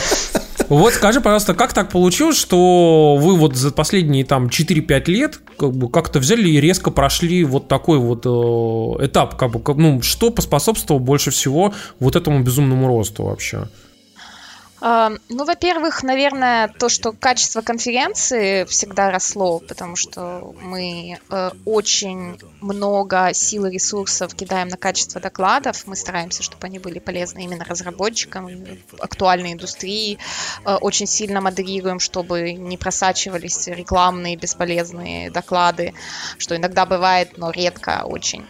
А, и это, конечно же, построение взаимоотношений э, на протяжении всех этих лет. Чтобы вы понимали, там того же Рэнди Пичфорда я приглашала с 2016 года. Вот, с момента, как я с ним познакомилась. И э, он согласился реально только вот на прошлой Е3, в очередной раз там с ним встретились, он говорит, окей, хорошо, типа, я приеду в Москву, мне будет о чем рассказать, э, тем более всегда хотел там побывать и приехать. Того же Джонатана Блоу мы тоже уже, как это, харасим не первый год и приглашаем э, постоянно, как только его видим где-то. И здесь вот, вот вот оно все работает на построении э, отношений. Э, смотрите, вот конференции, которые проходят в Америке или в Европе, э, у них им гораздо проще вытащить зарубежных спикеров. Там, им не нужны визы, да, спикеры там или европейцы, или американцы, они легко прилетают. У них есть бизнес-ризон приехать. А, ой, извините меня за мой рунглиш, я иногда у меня будут проскакивать англоязычные Нормально, нас за это постоянно тоже как бы ругают, и, в общем-то, нет никакой в этом проблемы. У меня просто очень большая стадия. Этого всего. Ну вот, кстати, по поводу твоего Руинглиша, вот скажи, пожалуйста, насколько я знаю, ты переехала в Сиэтл сейчас, правильно? Да, да. А, вот скажи, как бы вообще вот твой переезд в Сиэтл в контексте того, что ты говоришь о том, что это все типа якобы помогает, тебе это помогло? Очень сильно, потому что здесь, э, что, чтобы вы понимали, э, чтобы вытащить зарубежного спикера, особенно американцев, э, особенно в Россию, которую они боятся ехать, им нужна виза, там медведи и балалайки, понимаешь, там страшно, понимаешь, э, очень тяжело. Э, их, э, это должны быть как бы личностные доверительные отношения, то есть человеком надо познакомиться познакомиться один раз, два раза, да, там, э, как, там баню сходить, кредит, там побухать. Ну, почти, но в любом случае нужен кредит доверия, то есть когда тебя уже э, узнают в лицо, слышат о тебе э, несколько раз, другие люди отзываются хорошо от твоей конференции, не ты рассказываешь, какая она классная, а какие-нибудь другие разработчики рассказывают, какая она классная, тогда вот э, таких спикеров можно и вытащить. И, конечно же, приезд в США, переезд, он очень помог, потому что, ну, я постоянно посещаю всякие большие шоу типа Пакса, да, вот, э, вот, вот, ну вот банально, помните, прикольная эта фотка была с, э, в гробу с Галенкиным и Рэнди Пичфордом? Пичфордом, да. Да, да ее сделала я. Понятно. Распространитель мемов. Три тысячи. Да. Вот, ну, и Сережа дал мне свой фотоаппарат, да, и я наклацала всех этих фото. В общем, вот, вот так вот. А, и да, да, вот так и получается постепенно вытаскивать больших крутых э, докладчиков. Естественно, мы каждый год приглашаем, смотрим, смотрим на релизы, смотрим на, э, знакомимся там со студиями, просим рекомендации, да, то есть вот у нас в прошлый Минск приезжали там те же там Gorilla Games, например, вот, про Horizon э, Zero Dawn рассказывали. Вот. Из Дайса про Battlefield тоже девушка. Это все вот построение контактов. И... Ну, я могу сказать, что, кстати, у нас же в подкасте то же самое, потому что мы тоже приглашали многих там известных товарищей, как раз вот ровно по, по той же причине, потому что сами с ними там тоже были знакомы, долгое время выстраивали какие-то отношения. Вот, но меня еще вот какой вопрос интересовал, который я очень хотел задать, о том, что мы уже упоминали только что про, ну, про конференцию КРИ, которая, uh-huh. к сожалению, благополучно загнулась. Вот. Но многие воспринимают DevGam сейчас, вот, вот в текущем его варианте, как некую такую альтернативу Кри как раз. И вот ты можешь сказать, как вообще изменилась аудитория вот с времен Кри, и как бы кто вообще теперь ходит вот на вот такого рода конференции вот сейчас, там, условно, в 2019 году? Ну, это явно уже не флеш-разработчики, да? Ну, Хотя, вот да. может быть, может быть. Ну, флеш-разработчики, они переквалифицировались или на Unity, или на Hyper Casual, или куда куда-то еще. Все никуда не делись, а, а некоторые даже, возможно, до сих пор клепают. И делают фри-то-плей дрочильни на iOS. На флеше, ага. На флеше. На эйре. Да, Adobe Air, я тоже как раз хотел а, сказать.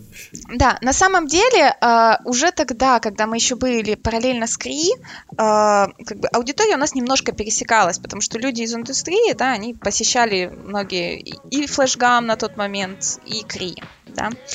А, Флэшгам же был более э, свежий, более молодой, да, было много инди-разработчиков, которые там хотели попасть в индустрию, и мы были как бы более affordable э, option, более доступные, более доступные в этом плане. Подожди, подожди, а, что, а, что, а что ты имеешь в виду в плане доступности? В плане а, того, в плане сколько билет цен, стоит, или, да, или в плане да, того, в плане что было... доехать проще? Нет, ну, доехать. Во-первых, да, мы были и в Киеве, и в Москве два раза в год. Плюс, э, действительно, у нас на тот момент были очень низкие цены. э, Где-то в 2-3, наверное, раза, чем у Кри дешевле. И контент. У нас был очень хороший контент, который вот очень резонировал с э, разработчиками. Потому что, ну, я, я как инди-разработчик, я понимала, что нужно ребятам, да, я говорила с ними на одном языке.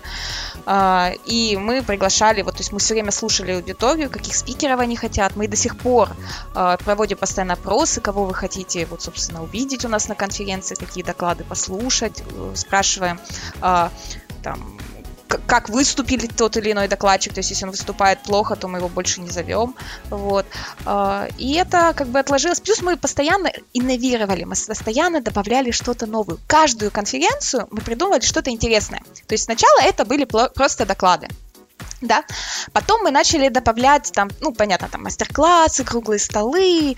А, потом мы добавили, например, вот стену вакансий. Вот эта большая, огромная доска объявлений, где много-много вакансий в работе. А, после того, как мы начали ее делать, чуть ли не каждая игровая конференция начала делать стены вакансий. Потом мы сделали dating. То есть э, это вообще идея, которая пришла после просмотра, я не знаю, Доктора Хауза. Там серия была очень прикольная, когда Вилсон с этим, с Хаузом пошли на это. Когда пять минут, там парень с девушкой, да, пообщались, пообщались, оп, поменяли место. Я такая думаю, блин, как круто, можно же такое же придумать, но только чтобы разработчики с издателями. И мы сделали, то есть три минуты на общение, ты там пообщался, пропичил быстренько за три минуты свой проект, показал видео, обменялся визитками, а издателям это очень удобно. Они, в принципе, за первые три минуты могут определить, интересна им эта игра или нет. И если интересно, то после спидгеймдейтинга они продолжат общение дальше в рамках конференции. А если не интересно, они не будут э, как тратить свое время э, на то, чтобы, знаете, как иногда разработчик присядет на уши, и ты не можешь от него уйти, и такое, Ой, блин, как же вежливо. видел. Да, вот. А это очень помогает, они очень любят. Вот такой формат у нас есть.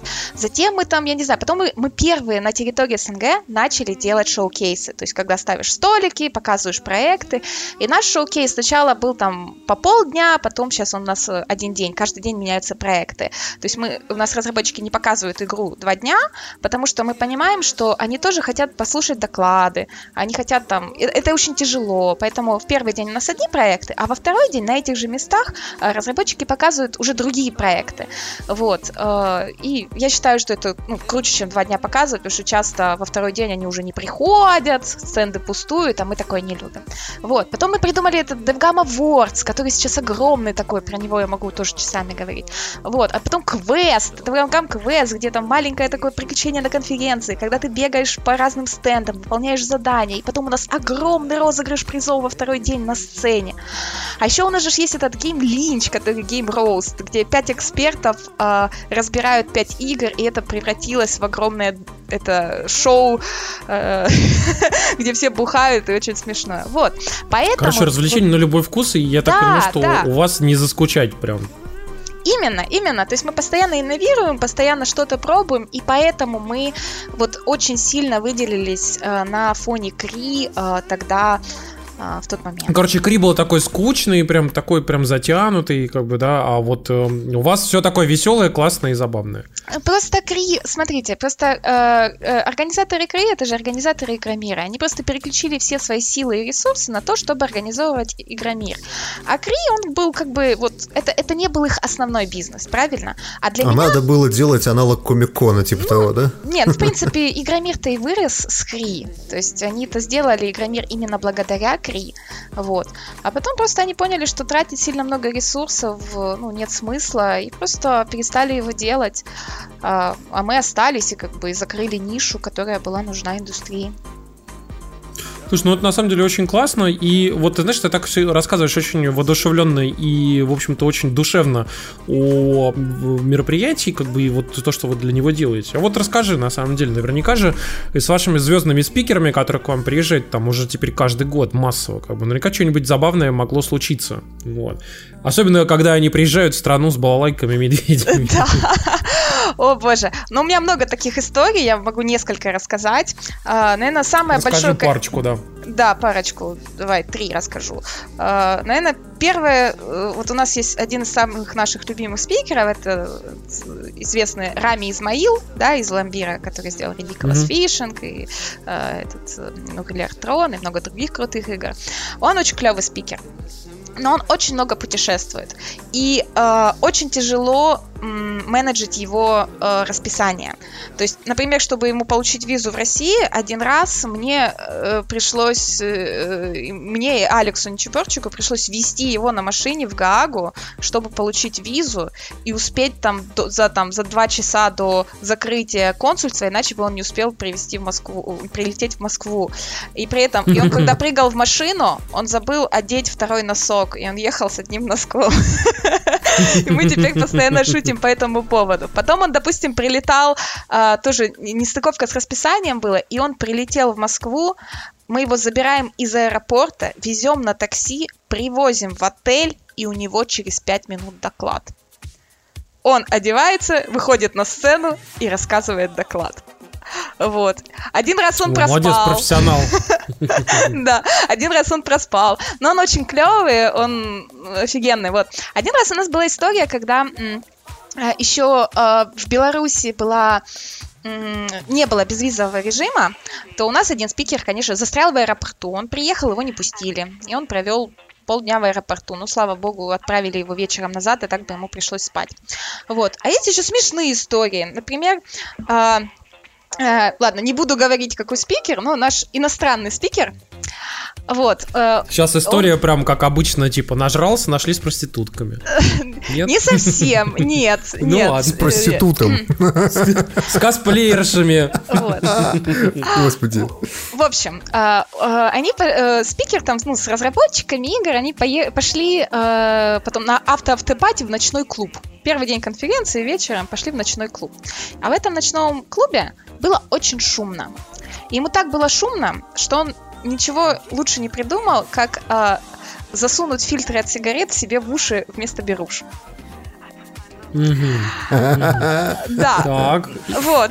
И у него была какая-нибудь инфекция или, Нет, или они он провалились засунул, в мозг? Он их засунул так далеко, что их не могли вытащить. Поэтому поехали домой там к одной девочке, чтобы достать их пинцетом, но зафейлились и загнали их еще дальше. И в результате ночью они ехали в больницу, чтобы доставать эти фильтры из ушей. Вот такая вот смешная Теперь я буду знать, что никогда в жизни нельзя так делать. Да, и лампочку Уши вообще ничего не надо ты не подавай идеи глупые. А то сейчас начнется. Ты как-то нельзя. Что это? Я в мои уж поместится что угодно. Нет, блин, на самом деле реально я, я запомню, что, конечно, теперь, да, ладно, хорошо, не буду, окей. Не надо. Ну скажи, пожалуйста.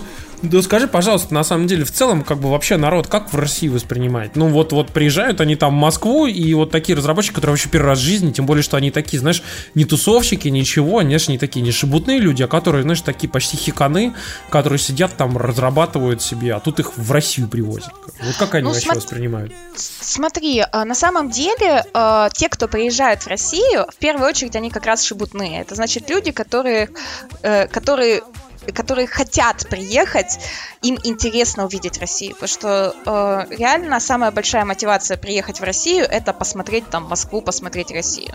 Это, наверное, 90% мотивации. Если человек хочет приехать, он приедет. А если он не хочет ехать в Россию, то ты ему можешь оплатить все самолеты, перелеты, проживания, он не поедет все равно. Вот. А, поэтому, наверное, самые такие вот... В целом им очень нравится. Им очень нравится, они говорят, что люди достаточно приветливые, да, ну, по крайней мере, те, которые на конференции они встречают. А, вот. А, в мае обычно прекрасная погода, да, а если они приезжают в Минск, то Минск тоже им очень а, нравится даже в ноябре, потому что он похож на такой, как а, back in the... как это? Э, назад, на, назад во времени ты прилетаешь там в, экс-ЮССР какой-нибудь, знаете, как mm-hmm. в Советский ну, Союз. Да. Чистые улицы, большое все, очень классно производит впечатление. Вот.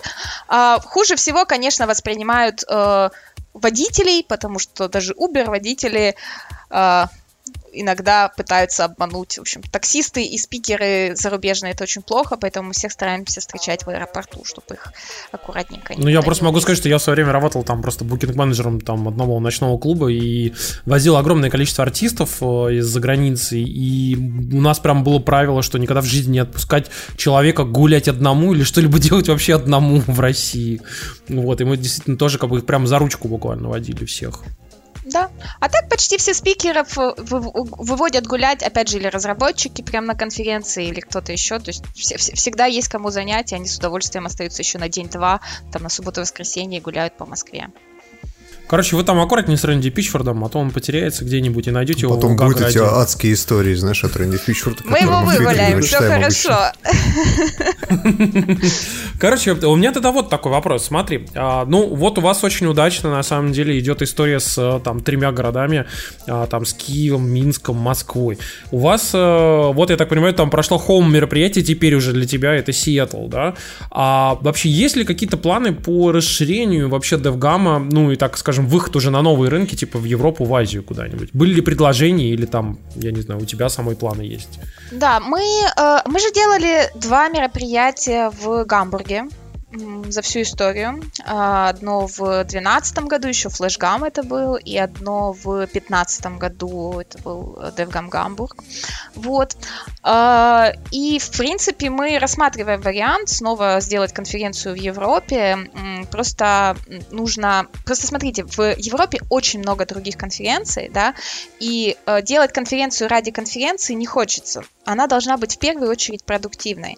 Поэтому нам просто нужно найти э, как бы страну, город, да, аудиторию, куда мы хотим приехать, где нас будут ждать, и тогда уже делать там. Просто так на обум конференцию делать нельзя. Но в планы есть, конечно. Я такое, что много... можно было бы в какую-нибудь небольшую восточноевропейскую страну, типа условно и там какую-нибудь Варшаву или там, mm, знаю, там Румынии, или там, может, какую-нибудь Братиславу в какую-нибудь там, например. Но дело в том, что в Румынии есть э, своя конференция, в Варшаве, ну, не в самой Варшаве, Варшаве, но в Польше есть тоже две конференции, там Digital Dragons и Geek. То есть, ну, смысл mm-hmm. там еще третью делать. Это как бы мы заходим на чужой рынок, э, который там никто не знает.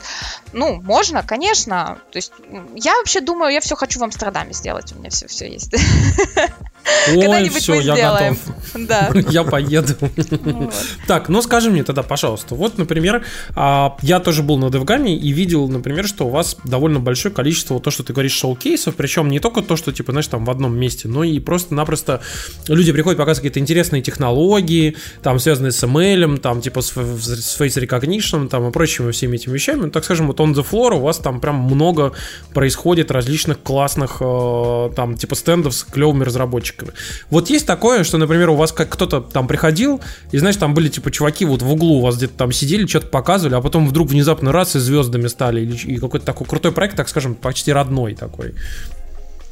Uh, ну, я думаю, что да. На самом деле тут не, не только связано с шоу-кейсом, да, а вообще просто вот присутствие на конференции. Вот, uh, например, uh, вот есть команда Pinnacle Games. Может быть, вы знаете, они сделали Пати Харт и Пати Харт 2 игру. Да, кстати, mm-hmm. да. Вот. Mm-hmm. Так вот, они приезжали ко мне на самый первый флешгам в 2008 году. И они сказали, что Лера, после этой конференции мы решили делать игры. А то есть до этого они что делали? А до этого они, да, они, они, они делали что-то другое. Я уже не помню, аутсорсинг какой-то, но вот они начали делать игры. И сначала они там делали социальные игры, там флешки, еще что-то, а потом вот они начали делать другие игры. А, и, собственно, со своим издателем они познакомились у нас на конференции тоже. То есть это есть а, вот такая история. А, ну вот, короче, Пати Харт это твой, твоя история успеха. Ну, это одна из, одна из, э, на самом деле. Ну, то есть, э, банально, вот, например, тот же Punch Club подписался тоже у нас на Девгаме. Вот, они там на Game Jam Канобу, который был, по в 2014 году, там начали разрабатывать, да, потом подали к нам на Game Lynch игру. Собственно, после Game Lynch эту игру заметили, и прям там же подписали эту игру. А Punch Club, извините, продал там больше двух миллионов mm. дофига заработал. Это тоже большая по история. По 5 успеха. рублей в стиме по скидке. Я шучу, на самом деле молодцы ребята, да. Э, офигенски, да. Или, или я, допустим, наблюдала историю становления там того же Вайзера, когда они приезжали на самые, наверное, с 2009 года, они приезжали на первые конференции, еще просто будучи там маленькой командой из нескольких человек, а теперь они, наверное, одна из самых крупных компаний разработчиков э, СНГ, э, ну, СНГ, Белоруссии, где у них там штат там, не знаю, 150, под 200 человек уже, наверное, скоро, и они пилят не только социальные, но и мобильные, и уже даже AA, чуть ли не AAA проекты на Unreal. То есть там очень круто. И все это, как бы, все это нетворкинг, контакты, продвижение ребят. А, если, ну, понимаете, есть очень много интересных историй, которые там мне иногда рассказывают разработчики. Допустим, на одной из конференций я как-то встретилась с разработчиком, на другой, не на Девгаме, но вот он подошел mm-hmm. ко мне на вечеринке и такой говорит, Лерика, говорит, я хотел тебе сказать спасибо. Я говорю, за что? Говорит, вот ты меня не помнишь, не знаешь, там, я говорю, ну, лицо знакомое. Говорит, в общем, говорит, в 2014 году мы там, студия наша маленькая, там, то ли Луганск, то ли Харьков, в общем, уже почти банкрот, мы там на последние деньги приезжаем на э, DevGAMM, и мы подписываемся с publisher ом. И мы, наход... и мы настолько это успешная там сделка была, что на, мы все там развились, переехали в Киев, перевезли всю в команду, сейчас мы успешные, profitable, бла-бла-бла, это все благодаря вот там того, что мы поехали на DevGAMM и вот познакомились, нашли и так далее. И мне так приятно вот, вот такие истории, да. Блин, вот молодцы. Э, естественно, конференция не даст вам, то есть это не панацея всех проблем. Многие разработчики думают, вот я сейчас приеду на DevGam, найду 100-500 паблишеров, получу кучу денег, вернусь, буду в шоколаде. Нет, оно же так не работает. В первую очередь И при этом он ни с кем не разговаривает и сидит да. в зале. Отличный, отличный план просто. Так, ну смотри, у меня тогда вот такой вопрос к тебе. А, вообще, начали ли потихонечку приезжать к вам проекты, а, которые, так скажем, не из э, СНГ? Ну, то есть, вот, скажем так, европейцы, американцы, китайцы, японцы, ну, чтобы вот там приехали показать, там, пошоукейсить как-то свои игры там и сервисы. Uh, да, да, uh, как бы европейцы и так приезжали. У нас всегда на шоу-кейсе несколько, минимум несколько команд uh, зарубежных, да. Это там, я не знаю, там с Польши, например, или со Швеции приезжают, или еще что-то. Но в целом, конечно же, в первую очередь это ребята с СНГ. Просто э, шоукейсить игры, особенно когда первый раз, э, тебе нужна для этого какая-то цель. И это там поиск издателя, например. И шоукейсить лучше начинать с локальных мероприятий. Поэтому чаще всего, конечно, разработчики зарубежные, да, если это маленькие, небольшие студии, они шоукейсят э, в каких-то на своих локальных конференциях. А вот э, вот иностранные компании, они в первую очередь уже или ищут партнеров, да, или там, из, ну, там, или уже там других разработчиков. Это, например, издатели, да, иностранные, которые прилетают в Россию э, или в Беларусь, или в Украину и ищут локальные команды, которые не могут выехать за рубеж. Собственно, это мой есть спич, когда мы приглашаем там тот же там Team 17, кстати, к нам Team 17 приедет. Первый раз мы их три года уговаривали, приедьте, вот они привезут продюсера, который будет искать проекты. Э, Ей. Да. А, а, и вот они, при, то есть китайцы постоянно тоже приезжают. Вот, допустим, на прошлой конференции в а, Минске у нас были представители Tencent, представители NetEase и представители Perfect World. То есть они, да, там два, двое из них спикали, остальные просто ходили, и еще несколько китайских инвесторов. Вот. Угу. Они просто приехали, тусили, смотрели, знакомились. Вот. Или там многие компании, конечно же, берут стенды и там уже пытаются продвигать свои услуги. Блин, ну на самом деле это круто, конечно, что потихонечку развиваетесь. Я думаю, что когда вы там, если еще что-то будете делать в Европе, то, конечно, там совсем статус уже повысится и начнут прям массово. Да, но в Европу, в Европу это просто, смотрите, в Европу проще приехать на какой-нибудь Gamescom, где уже все есть, и все в одном месте, э, вот, и, ну, нужды, нужды, какие, какие нужны мы покроем. Наша основная эта цель развитие СНГ, потому что наши разработчики не могут поехать на все эти конференции. И поэтому мы привозим индустрию к нам, чтобы э, смогли встретиться. Вот, заключить какие-то... О, благородная цель. Договора. Звучит классно, на самом А деле. тебя устраивает такого рода позиционирование выставки? Ну, в смысле, э, конференции? Э, ну, в СНГ мы самые большие, поэтому, как бы, да, естественно, нужно... Не, ну, то есть, не, не хочется ли быть там, условно, вторым... Как, в Европе. Какие, или, в, США, например, да.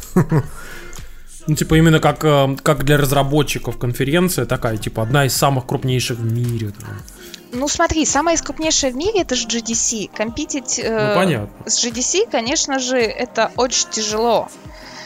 А, и амбиции, ну, конечно же, США? Да, но, но GDC в США, конечно, конечно, конечно хочется. Конечно, хочется быть самыми лучшими и самыми главными.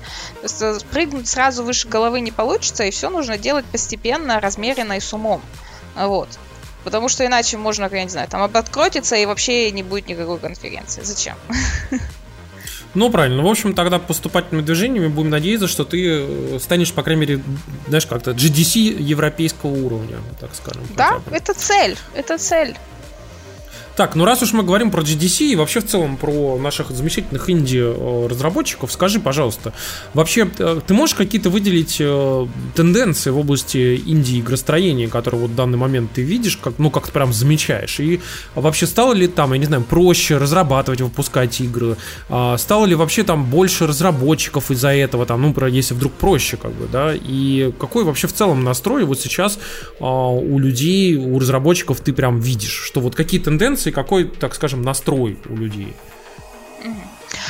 А, ну, смотрите, как бы индустрия, так как я за индустрией наблюдаю уже больше 10 лет, да, и варюсь в ней, а, она постоянно меняется. Она меняется, и она идет волнами, да, то есть сначала там, я не знаю, были там downloadable игры, потом там появились там онлайн игры, потом флешки, потом социальные, потом мобильные, потом волна там VR э, еще была. И разработчики обычно идут туда, куда идет индустрия, они смотрят на какие-то новые возможности и, собственно, туда и идут.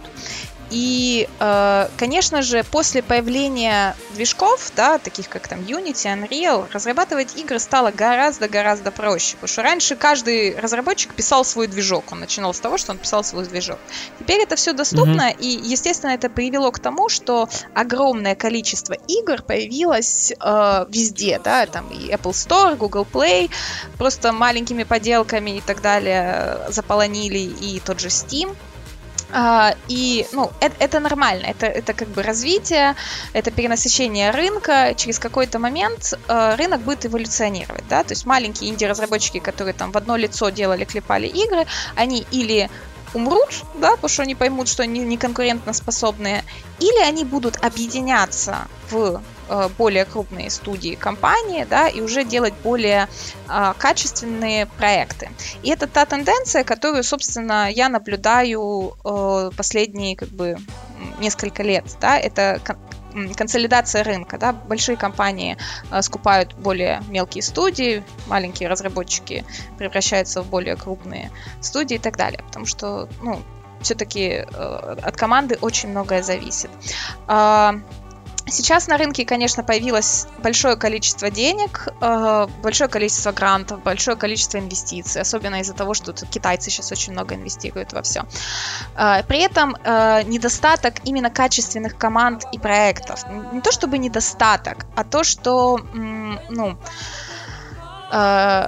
иногда очень тяжело найти хорошую команду разработки. И вот э, проблема, допустим, с нашими разработчиками, они, они иногда бывают там талантливые, хорошие идеи и так далее, но они просто не могут себя презентовать. У них какая-то вот идет нехватка бизнес-образования, что ли. Они не могут там прописать правильно бюджет на разработку, да. Э, просто тупо не знают, сколько денег поговорив, в общем-то, со многими людьми на рынке сейчас, в том числе, учитывая, что работаю там, ну, в индустрии рекламы, а, я просто понимаю, что люди в целом не понимают очень многих механик взаимодействия, так скажем, твоего труда, там, твоего контента и результата того, что ты делаешь вообще, а, твоего продукта, как бы, с людьми. То есть люди не понимают ни как работает там SEO, как работает реклама, как работают там, типа, там, аудитории, таргетинг и прочее. Для них это вообще все пустой звук. Они, в принципе, не осознают всех этих механик, и для них а, в их парадигме существования этого не существует, в принципе. То же самое с играми. Люди берут, говорят, хочу сделать игру, но они в их парадигме существования не существует ни бюджетирования,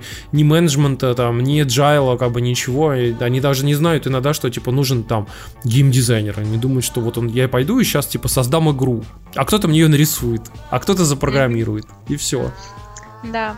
Поэтому, наверное, самый главный совет, который я всегда даю начинающим и там инди-разработчикам, о том, что не начинайте свой первый проект сами. Самое лучшее это пойти, не знаю, поработать в компанию куда-то, да, набраться опыта, посмотреть на процессы, посмотреть, как это все работает изнутри, да, а потом уже фигачить свою собственную студию, компанию и так далее. При этом пилить свой проект, да, это всегда можно пилить игру мечты. Во-первых, вы э, там скиллы, если вы там как программист э, свои как наращиваете, да, опять же, это там, чтобы взяли на работу в качестве портфолио, собрать команду, опыт. Это, это хорошо, это правильно, но это не факт, что это будет какой-то конкурентно способный, конкурентно продукт на рынке.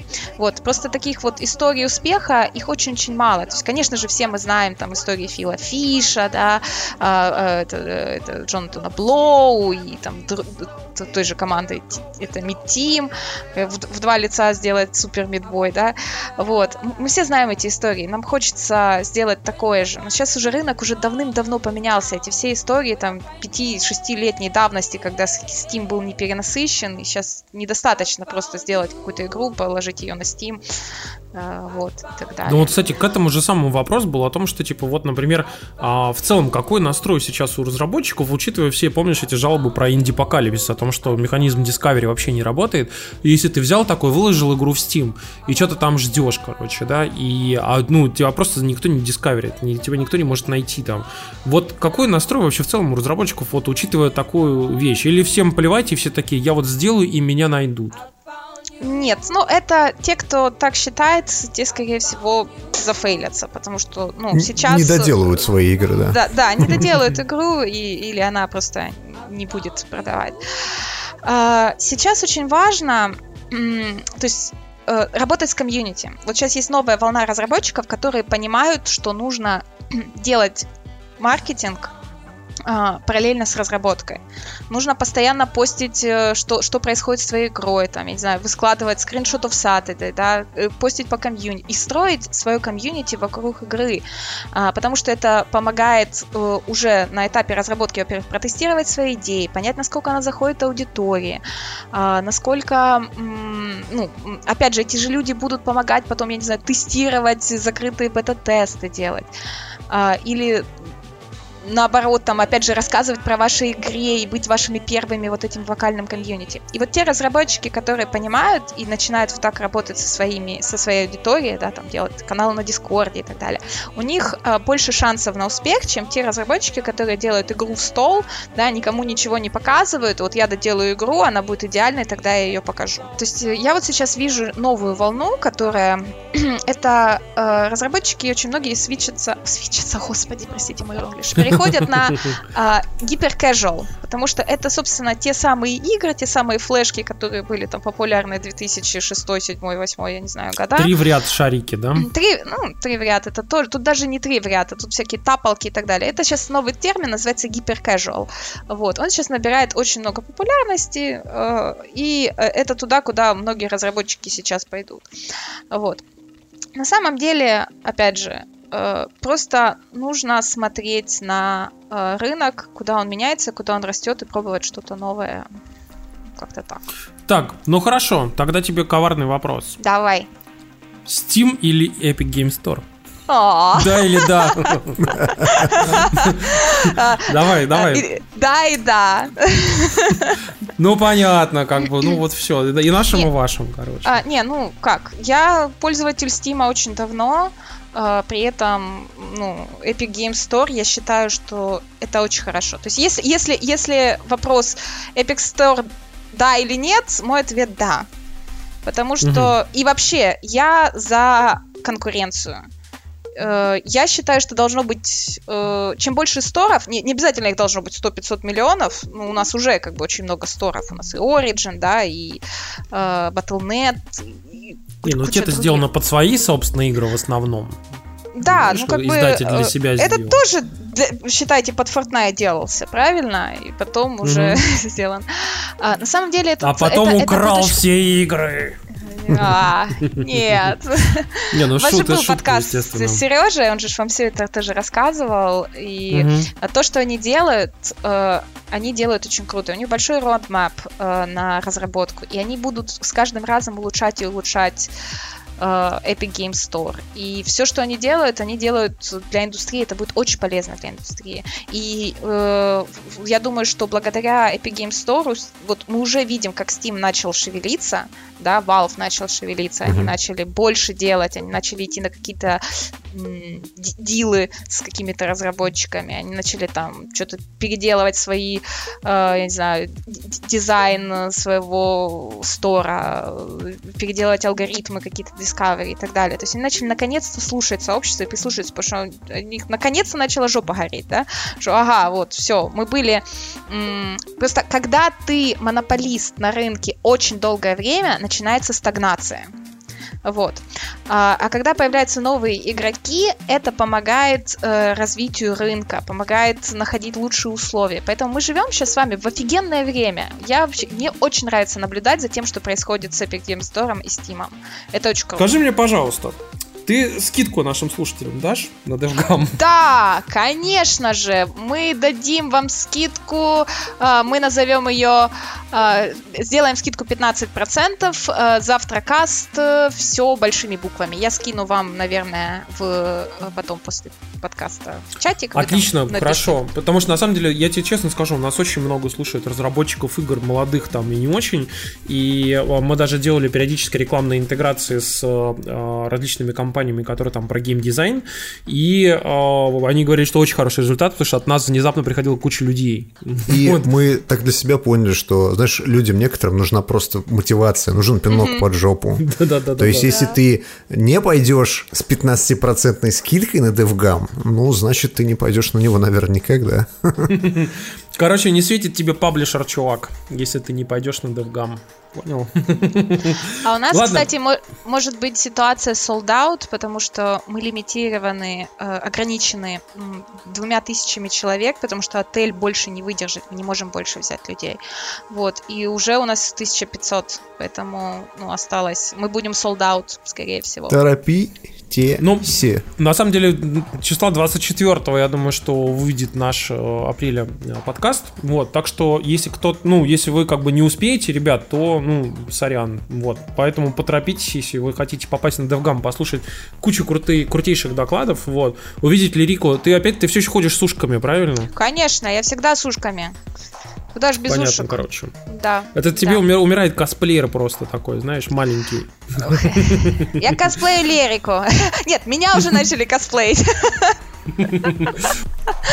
Кстати, когда Кадима будет на DevGam, скажи мне, когда вы вырастете будет. до такого уровня? Вырастем, мы обязательно. Мы уже, мы уже узнавали, как привозить, что привозить. Очень дорого, но, в принципе, теоретически реально.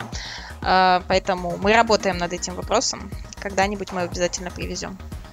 Кадзима это как такой, э, я не знаю, а, своеобразный такой э, Билли Эйлиш из, из мира а, игровых разработчиков. Очень дорого, все, все дни расписаны на 5 лет вперед, короче, и вообще невозможно привести. Понятно. В общем, э, Лирик, спасибо тебе большое, что зашла к нам в гости, что все рассказала. Вот. Мы обязательно зайдем на а, постараемся с тобой увидеться как-то, потому что ты хотя там будешь бегать наверняка и пытаться все разруливать. Вот, естественно. Вот, но мы очень надеемся, что эта конференция тоже пройдет классно, тем более, что я так понимаю, что вы э, постепенно сменяете локацию, потому что последний раз я был у вас, когда вы были еще в, в Радисон Славянской, а теперь вы уже в другом отеле. Вот. Мы и я такой, что там переехали- покруче.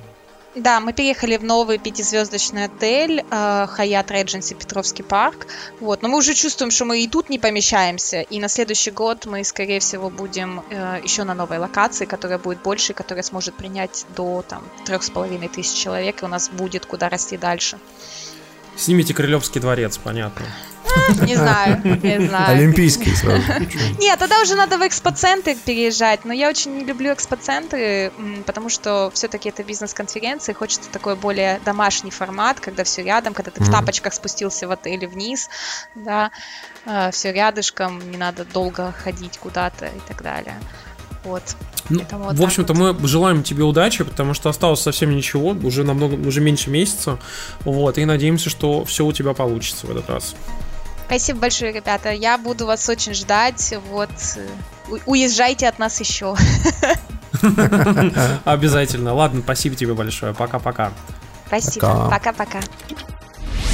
Ну ладно, пацаны, мы хотели немножко поговорить про наши впечатления. Дело в том, что мы тут несколько дней уже э, играли Mortal Kombat 11. Вот. Он у нас выходит прям вот завтра, по-моему. Завтра. На да. момент записи подкаста завтра. Угу. Да, мы, мы в него играли последние несколько дней.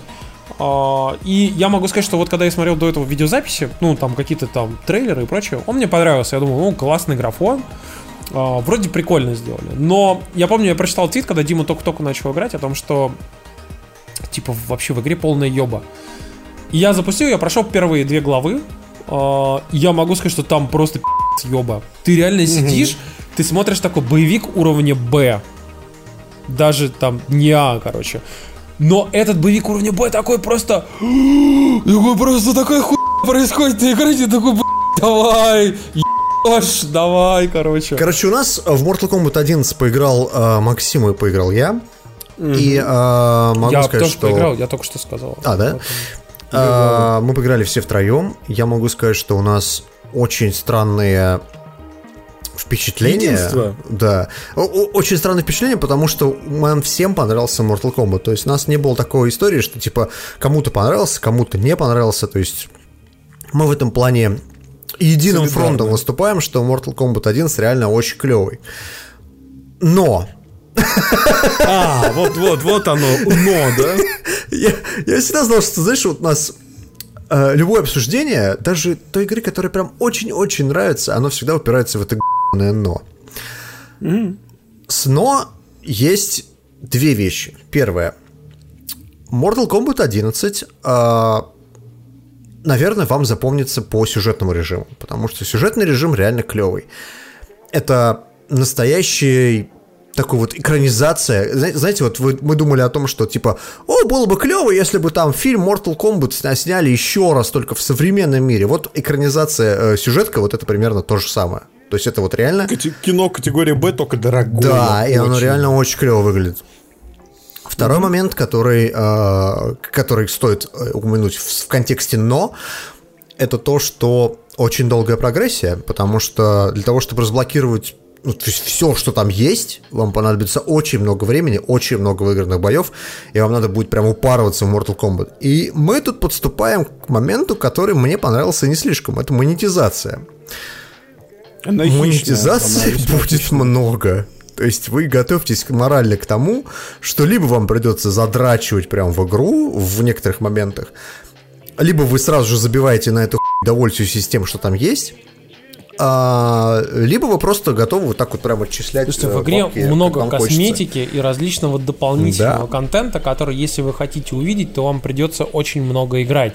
Это сделано ради того, что большое количество людей на самом деле Mortal Kombat играет в течение одного, там, двух лет, грубо говоря. И поэтому вот для них это сделано, чтобы им не надоедало понимаете? Для тех, кто играет, вот пришел, поиграл, ушел, короче, вам, ну, действительно будет э, прикольно, классно, там хороший сюжет, вот это все, но вы не разблокируете там, типа, даже половины за вот это время. Но... Спрашивают, ради чего задрачивают? Там что, разблокируем из-за бабла приема комбо удара или только косметика? Там не только косметика, но и... Там не только косметика. Допустим, разные, разные виды а, у, суперударов, точнее даже не суперударов, а обвесов, которые вы можете нацепить на персонажа. То есть вот, допустим, вы берете какого-нибудь Сабзира, у него есть там обвес, где у него такие суперприемы, а есть а, обвес, где у него всякие суперприемы, но они заблокированы, потому что их ну, надо разблокировать. подожди-ка, ты прописал, кстати, про фаталити в том числе, угу. и тебе написали, что фаталити там можно делать рандомным образом самому, тебе просто не если показано, что знаешь, он существует. Если ты знаешь, как это делается, да, согласен. Но прикол в том, что такое. ты можешь реально пойти посмотреть угу. гайд, а, где тебе покажут все комбинации кнопок, и ты пойдешь и просто сделаешь эти фаталити, да. они у тебя разблокируются просто потому, что ты их сделал.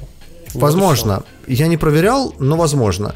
Но э, я к тому, что все те вещи, которые вот э, вы получали там в Mortal Kombat старых, то есть совсем старых, если вы давно в них играли, они сделаны не так, и к этому надо привыкнуть. Если вы не играли там в 9 и в 10 Mortal Kombat, то в 11 примерно все так же, как в 9 и в 10. То есть там надо реально разблокировать всю эту историю.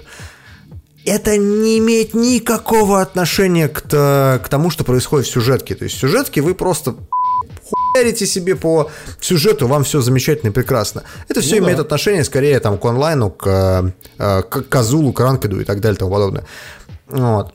На это можно забить. Это несущественные абсолютно вещи. Но это надо иметь в виду. Дим, Следующий- тут еще надо... Да. Мгм. Я просто прерву, потому что мы сейчас опять будем говорить про сюжетку, про какие-то монетизационные штуки. Я хочу сказать про главное, что на самом деле многих в Мортальнике интересует, и то, ради чего я игру очень ждал, это локальный versus. Мы с женой всегда играем в файтинги, мы играем очень много в Mortal Kombat. Девятый, десятый нам в локальном versus е не понравился. Так вот, если вы также десятый Mortal не заценили в локальном э, versus е, Одиннадцатый очень сильно поправил pacing, одиннадцатый очень сильно поправил баланс, одиннадцатый мортальник очень умные tweak и заложил в боевую систему, не будем вдаваться в подробности, но драться стало интереснее, и вот это вот ваше любимое, ой, погоди, погоди, я кое-что попробую, и, естественно, вот это, блин, а как я это сделал, оно наконец-то вернулось назад в Мортальник, и это очень веселый э, файтинг для, собственно, вечеринок и просто семейных посиделок, поэтому даже если вы не заинтересованы в том, чтобы дрочить онлайн, вы можете спокойно купить новый Mortal, пройти сюжетку и рубиться в версус, как ни в чем не бывало, и получить от этого тонну удовольствия. Причем, ты знаешь, я вот для себя понял, что все вот эти Mortal Kombat, там, Street Fighter, вообще любые файтинги абсолютно, для меня это одноразовое э, впечатление, поскольку я прохожу там, сюжетную кампанию или там в случае э, с какой-нибудь игрой, там, типа, прохожу так, эти тауры, вот эти э, стандартные, да, с э, набором персонажей, я забываю про файтинг навсегда. То есть у меня нет таких историй, когда я там типа сижу и время от времени играю. Мне это не интересно. Но я знаю много людей, которые именно так и делают. То есть они вот затрачивают там какие-то супер приемы, там пытаются выбрать мейна, да, своего, которым вот они в основном играют. Ходят в ранкет, ходят в казул и прочее. Так вот, и могу сказать, что в этом плане Мортальник 11, наверное, им не то, что не сильно понравится, он, они, наверное, будут от него э, немного бомбить. Я практически в этом уверен. Потому что там поменяли боевую систему в очередной раз. То есть она не такая, как в предыдущем Mortal Kombat. Да, она, она все еще узнается, но, например, история того, что ты, например, вот, например, ты делаешь супер прием, у тебя заканчивается шкала определенная. И пока эта шкала не восполнится, ты не можешь сделать этот же супер прием. Вот это, или там, допустим, вот эти X-ray добивания, когда, знаешь, там ты ударяешь кого-нибудь персонажа, а там тебе ломается Которые людей там- дико бесили, да. Да, да, которые бесили. Они же теперь по-другому сделаны вообще. То есть они Ты тебе, теперь во-первых, имеешь даются- право сделать его один раз за раунд, и только тогда, когда у тебя совсем очень когда у тебя меньше со здоровьем. 30%, когда меньше Да. 30% здоровья, да-да-да. Ну вот, то есть этот момент переделали. И я считаю, что эти переделания, переделания к лучшему, но я практически уверен, что есть куча людей, которые будут говорить о том, что «А, блядь, нахуй простили, все говно оказуалили». И таких людей будет очень много. Вот именно из тех, которые яростно задрачивают Mortal. Ну Вот. А по поводу, э, как бы вот если вы такой козул, типа меня, да, который вот пришел, включил Very Easy, или там Normal, и э, прошел себе сюжетку и не планирует идти в ранкет или там в, э, в какой-то другой режим, э, это идеальное развлечение. То есть вы, вы заходите, вы раздаете Просто, понимаете, в чем смысл мортальник? Время от времени, иногда, хочется почувствовать себя таким э, суперменом, который Шоуканом, раздает да. направо и налево просто пиздец. Вот хочется. И вот Mortal Kombat дает это ощущение. И 11 Mortal, на мой взгляд, это вот из всех трех Mortal, которые выходили вот э, за последнее время, то есть 9, 10 и вот 11, он лучший, потому что в нем все доделано. В нем доделана графика, в нем доделана э, визу- анимация, вот именно, как это назвать, э, motion, motion Лицевая. capture, да, то есть вот э, как, как выглядят персонажи и прочее. В нем даже боевая система, она не так сильно бесит, потому что тебе не хочется задрачивать. Там, не знаю, там условные фаталити, они делаются легко и просто. Пятью кнопками. Да, Там ты, ты, пятикнопочные ты- фаталити. ты просто не паришься вообще по этому поводу. Ты просто смотришь ему в лист, ага, вниз-вниз, влево, квадрат, все. То есть все очень просто делается. Ну, вот. То есть тебе не надо за- заморачиваться там с тем, как э, там убить того-то персонажа или сего-то персонажа, потому что ты всегда можешь понизить уровень сложности или повысить, если тебе слишком легко. То есть это, это вообще не проблема. То есть Mortal Kombat, он стал такой, знаешь, вот прям, я боюсь это слово сказать, но это попса. Ну, то есть это вот... Ну, вот- он всегда такой был. Я, собственно, что и хотел сказать в завершение, что, ребят, если вы э, серьезно увлекаетесь файтингами, там, смотрите Ева какой-нибудь, там, дрочите эти м, хитбоксы персонажей в какой-нибудь этой комнате с сеткой, да, эта игра вообще не для вас. Mortal Kombat никогда таким не был. И мне очень приятно видеть, что 11 Mortal Kombat, несмотря на всю эту моду на киберспорт, на нее не повелся. Он такой же фановый, он такой же имбалансный, он такой же тупой, он такой же с недостатками чисто как киберспортивная дисциплина, но среди всех самых обычных казуальных э, файтингов это лучший файтинг. Вот и все. Мне Да. на самом деле тоже очень понравилось, несмотря на то, что у МК-11 у меня было много претензий, но как бы здесь прям и красиво, и МК-10 хорошо ты играется. сказать. Да, МК-10, короче, э- э- Excel который, вот. И единственное, что я когда приходил туториал, я понял, что, конечно, игра затро... ну, заточена под задротов, потому что я в туториале не смог несколько уроков пройти, потому что я просто не успевал, типа, а, Тайминги возьми, возьми, да. возьми скорпионом, пусти, короче, а, гарпун, пока пускаешь гарпун, нажми R1, потом к тебе прилетит чувак, ты должен нажать такую, такую, такую-то кнопку, потом такую, потом такую, такую, такую, такую. Ты такой, что, блядь? Там И есть, потом- кстати, и там демо, есть такая- которое да, реально дем- показывает, как это Да, работает. и ты берешь да. там демо, типа, показать, как это сделать. И там, знаешь, показано, о, смотри, чувак, вот геймпад. И ты такой, о, заебись! А я так не могу, Мне понимаешь? вспоминаются уроки на игры, игры на гитаре от Петруччи. Петруччи это легендарный гитарист группы Dream Theater. Играть этот риф взять очень просто. Но- Draw the rest of the fucking all. Просто. Да, но, но прикол в том, что в Мортале это вообще насрать. То есть ты, ты, если ты не справляешься с э, сюжеткой или там, я не знаю, там, Я ты не просто можешь пропустил пройти... туториал, потому что я не смог Да, его пройти. Ты, ты не можешь пройти туториал, не можешь пройти там, не знаю, э, сюжетку или там башню какую-нибудь. Ты просто ставишь себе уровень сложности пониже. В чем проблема? То есть, как бы, это, это не та вещь, которая должна вас э, от игры э, отвлекать. Это не та вещь. Я могу сказать, что если ты такой весь из себя клевый, и ты реально клево играешь в Mortal Kombat, иди в онлайн, пожалуйста, играй с другими людьми, играй там в э, какой-нибудь Казул или Ранкет, Пожалуйста, то есть э, это для тебя. А если ты такой чувак, который хочет просто смешное кино посмотреть, потому что реально вся сюжетка Мортала это очень трешовый, но очень клевый э, такой файтинг э, в, в- в стиле того фильма, который мы вышел в 95 году. То, есть- но при этом это, это игра все еще. То есть она сделана в движке игры. И графон там просто охуеть. Ты смотришь на эту всю историю. Какие там ракурсы камеры, как там все это подается. И ты реально смотришь клевое. а, ну, Би-муви. да, да, би-муви такой, знаешь, настолько трешово, что это клево. И Mortal Kombat всегда таким был. Вот. И, короче, ты на все это смотришь, думаешь, блядь, да даже если бы там не было онлайна, я бы все равно в это играл. Вот серьезно. Чисто ради вот этого вот, вот, вот этой трешачины, да, которую я вот люблю со времен а, первого Mortal Kombat. Ну, Вот. в общем, короче, на самом деле э, мы советуем. Все, Да, все Mortal втроем советуем. поиграли, прям советуем. Завтракас говорит класс. Слушайте, но э, у нас на самом деле еще интересная история. Дело в том, что мы несколько раз выпусков под- подряд как бы чуть-чуть говорили про Devil May Cry 5, но так, вскользь, короче. Дима тут его прошел. И, Димка, тебе вообще как? Ну, тебе понравился? Ты знаешь, Там Devil я- Trigger популил, да? Я не играл в предыдущий Devil May Cry вообще. Ну, то есть я не Как играл ни я. в первый, ни второй, ни в третий, ни в четвертый. Я играл только в тот, который просто DMC, который От Ninja Theory перезапуск. перезапуск, да, и он вышел на PlayStation 3 в свое время. Я его так не прошел. Я могу сказать, что я не очень люблю э, слэшеры. Ну, то есть мне просто этот жанр не особо нравится. Но DMC 5 мне внезапно прям зашел. То есть я прям с большим удовольствием его прошел.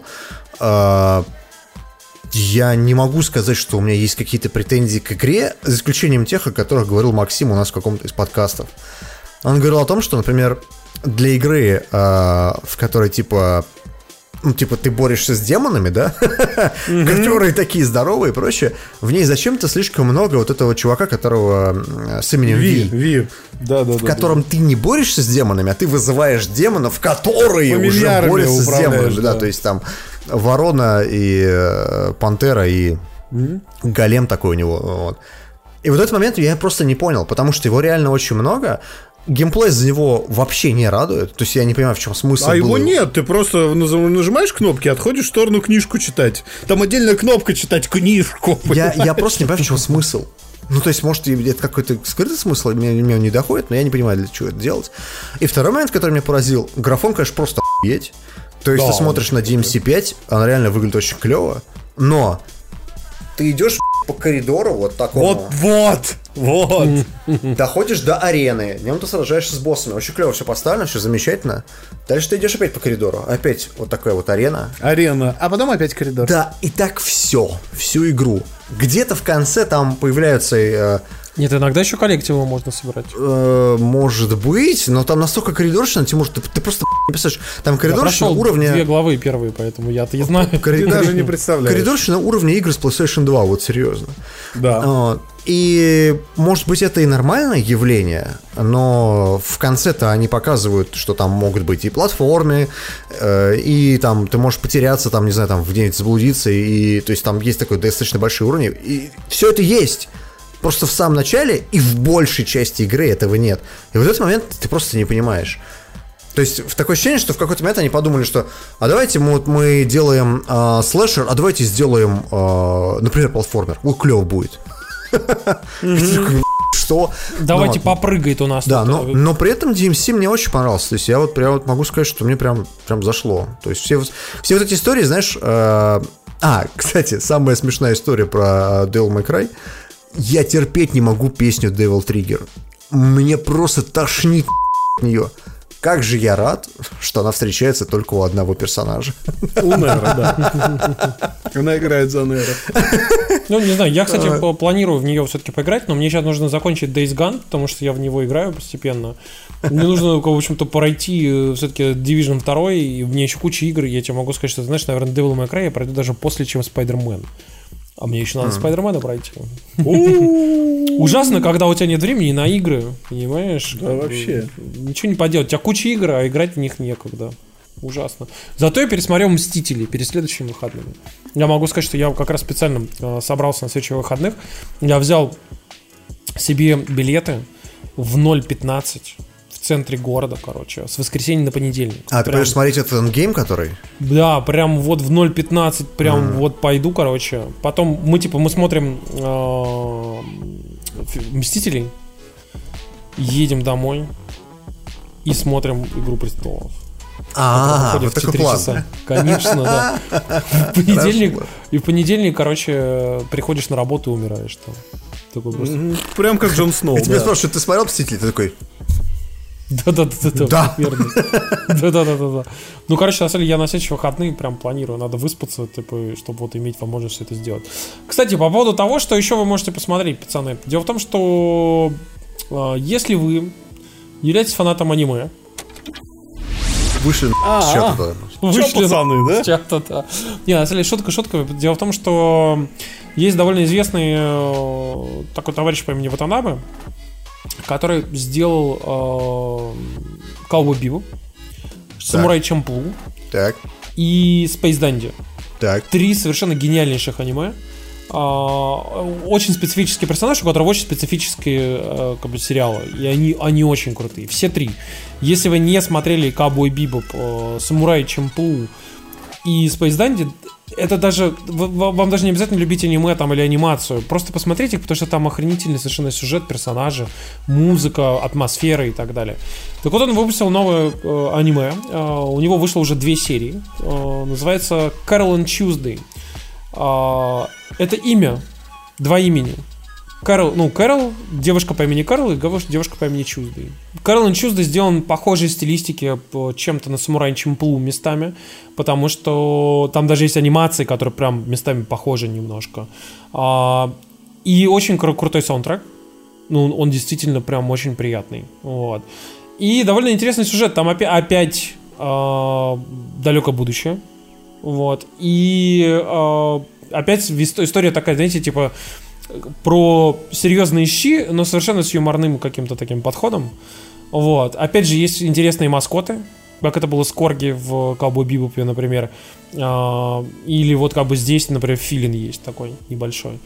И вы знаете, он такой очень легко смотрится, очень приятный. И вот опять же, вот атмосфера, рисунок, музыка, сюжет прям тащат и прям хочется посмотреть. А в чем история-то вообще? История в том, что это, ну, это далекое будущее, Марс. На Марсе живут, ну, соответственно, колония людей. И девочка из богатой семьи э, сбегает э, в самый крупный город на Марсе, э, чтобы петь просто сбегает из дома. И сделает она это под влиянием э, дневников Синди Лаупер. Может быть, вы знаете, такая известная певица там в 80-х, 90-х. Вот. Она просто прочитала про, ну, в ее дневниках, типа, что та в 17 лет сбежала э, и типа начала песни петь. И она такая, чем я хуже, тоже сбегу, типа, в 17 лет и буду песни петь. Вот. И, естественно, как бы она приезжает в большой город, мне тут же пи***т чемодан. Ее тут же там, типа, все просто начинают дом- домогаться, там пытаться у нее все там, типа, с это вообще что, комедия или что? Ну, нет, скажем так, ну, как бы, вот она бы же, это, это же все вместе, это всегда драма, комедия, фантастика, все вместе. Ага. Ну, ты смотрел Ковбой Бибу там или Самурай Чамплу? И то, и то смотрел. Ну вот, ты же понимаешь, что там типа и то, и то, там одновременно и драма, и комедия как бы и то, ну, там все вместе, понимаешь? Но надо понимать, что это ongoing, если я правильно понимаю. Да, только две серии пока вышло. Да, пока вышло только две серии, и вот по опыту Бибопа могу сказать, что если вы не очень любите ангоинги, дождитесь целиком. То есть ну да, я тоже могу сказать, но я вот с удовольствием буду каждую неделю теперь смотреть. Кстати, если вы э, как бы не любите смотреть там в субтитрах или в озвучке, то наши товарищи из Анилибрии, которых мы приглашали к себе, уже сделали озвучку, она довольно приятная. Ага. Нам тут уже пишут, что в ангоинге уже второй сезон Ван Панчмана. Да, я посмотрел уже первые две серии, он классный. Надо добраться тоже. Я, кстати, говоря про всякие комиксы, кинокомиксы и прочее, сходил тут наконец на нового Хеллбоя, который перезапуск по комиксам Миньолы, ближе к комиксам, э, и Дэвид Харбор, который шериф Хоппер из «Странных дел» там играет главную роль. И, как вы помните, у фильма критика, что это такое атомное говно. Я вот открыл IMDb, написано Hellboy, оценка критиков 5,4, ну, то есть оценка, точнее, не критиков, а этих а, зрителей IMDb. Зрители. Оценка на метаскоре 31 из 100. То есть прям адская, адская в контексте Хеллбоя звучит смешно, адское говно. Так вот, и фильм, э, у него есть проблема. Я э, теперь это понимаю, потому что у нашего знакомого Загудаева есть в канале история про то, какие проблемы у фильма возникли, что в определенный момент там вообще нахер уволили режиссера. Все Канал, снимал если до конца. Кроненберг, Кроненберг да, нефильтрованный. Да, Кроненберг нефильтрованный. И что уволили режиссера, все заканчивал оператор, кромсали продюсеры, это видно. В фильме есть несколько очень хороших моментов. А, когда там успели доделать спецэффекты. А, в фильме очень неплохой сам Харбор. Ему идет быть Хеллбоем. Он действительно хороший Хеллбой. В фильме очень классная Мила Йовович, потому что это тот случай, когда женщину можно сравнить с вином. С возрастом она становится скорее лучше, чем хуже. Но Проблема вся в том, что фильма нет, его просто не успели закончить. То есть, то есть, подожди, там... то есть ты хочешь сказать, что это как отряд самоубийц? То есть на, набор да, это сценок, нагрем... да, которые это, в это... принципе хорошие, но это фильм идеальное... это не складывается. Идеальное сравнение, потому что это действительно правда. Там абсолютно отвратительный pacing. Там абсолютно идиотский, э, идиотская структура, когда вытаскивают какой-нибудь сюжетный ход, а потом про него спустя пять минут вообще забывают на весь фильм. Mm-hmm. Э, там э, есть сцены, где отлично, а, совершенно прекрасно выполнены спецэффекты, и все работает. А есть сцены, где такое атомное говно, словно это на Unreal Engine 3 собирали в аниматик. Вот. И лучшие моменты, как это не смешно, там связаны с Бабой Егой той же. То есть вот эти кусочки Миньоловской России, они там есть. Знаешь, пишут в чате, mm-hmm. что про Хеллбой был на Reddit отличный пост какого-то чувака из библейского пояса США, и там на вывесках в маленьком городке вместо Hellboy написано Hackboy, Hackboy, Hackboy. Да, да, да. Ну да, потому что нельзя же говорить. Нельзя говорить слово Hell, да. Ну. Да, и э, с этим всем хозяйством, то есть вот я вам могу, если вы нас смотрите, показать, вот, вот так вот выглядит Миньоловский Hellboy, то есть по стилю э, рисовки своей. У него очень своеобразный рисунок. Это как раз, кстати, комикс, где он в Россию попадает с Бабой Егой встречается. Вот там бабу, бабу Ягу видно, видно этих... Э, тут Кощей появляется и так далее. А, в фильме а, есть очень много того, что могло бы сработать, если бы фильм дали доснять. И если вы любите фильмы Дель Торо, ни в коем случае не ходите. Это атомное говно, действительно, если сравнивать. Потому что у Дель Торо тоже были не комиксы Миньола, но у него были независимые хорошие фильмы. Сами по себе хорошие. Вот. А если вы любите комиксы, тем более не ходите, потому что, ну, у вас будет бомбить, вы будете видеть потенциал, который привел вообще, в общем-то, к пшику. Хорошо, а кому То есть... стоит сходить на этот фильм? Никому? То есть прям настолько плохо?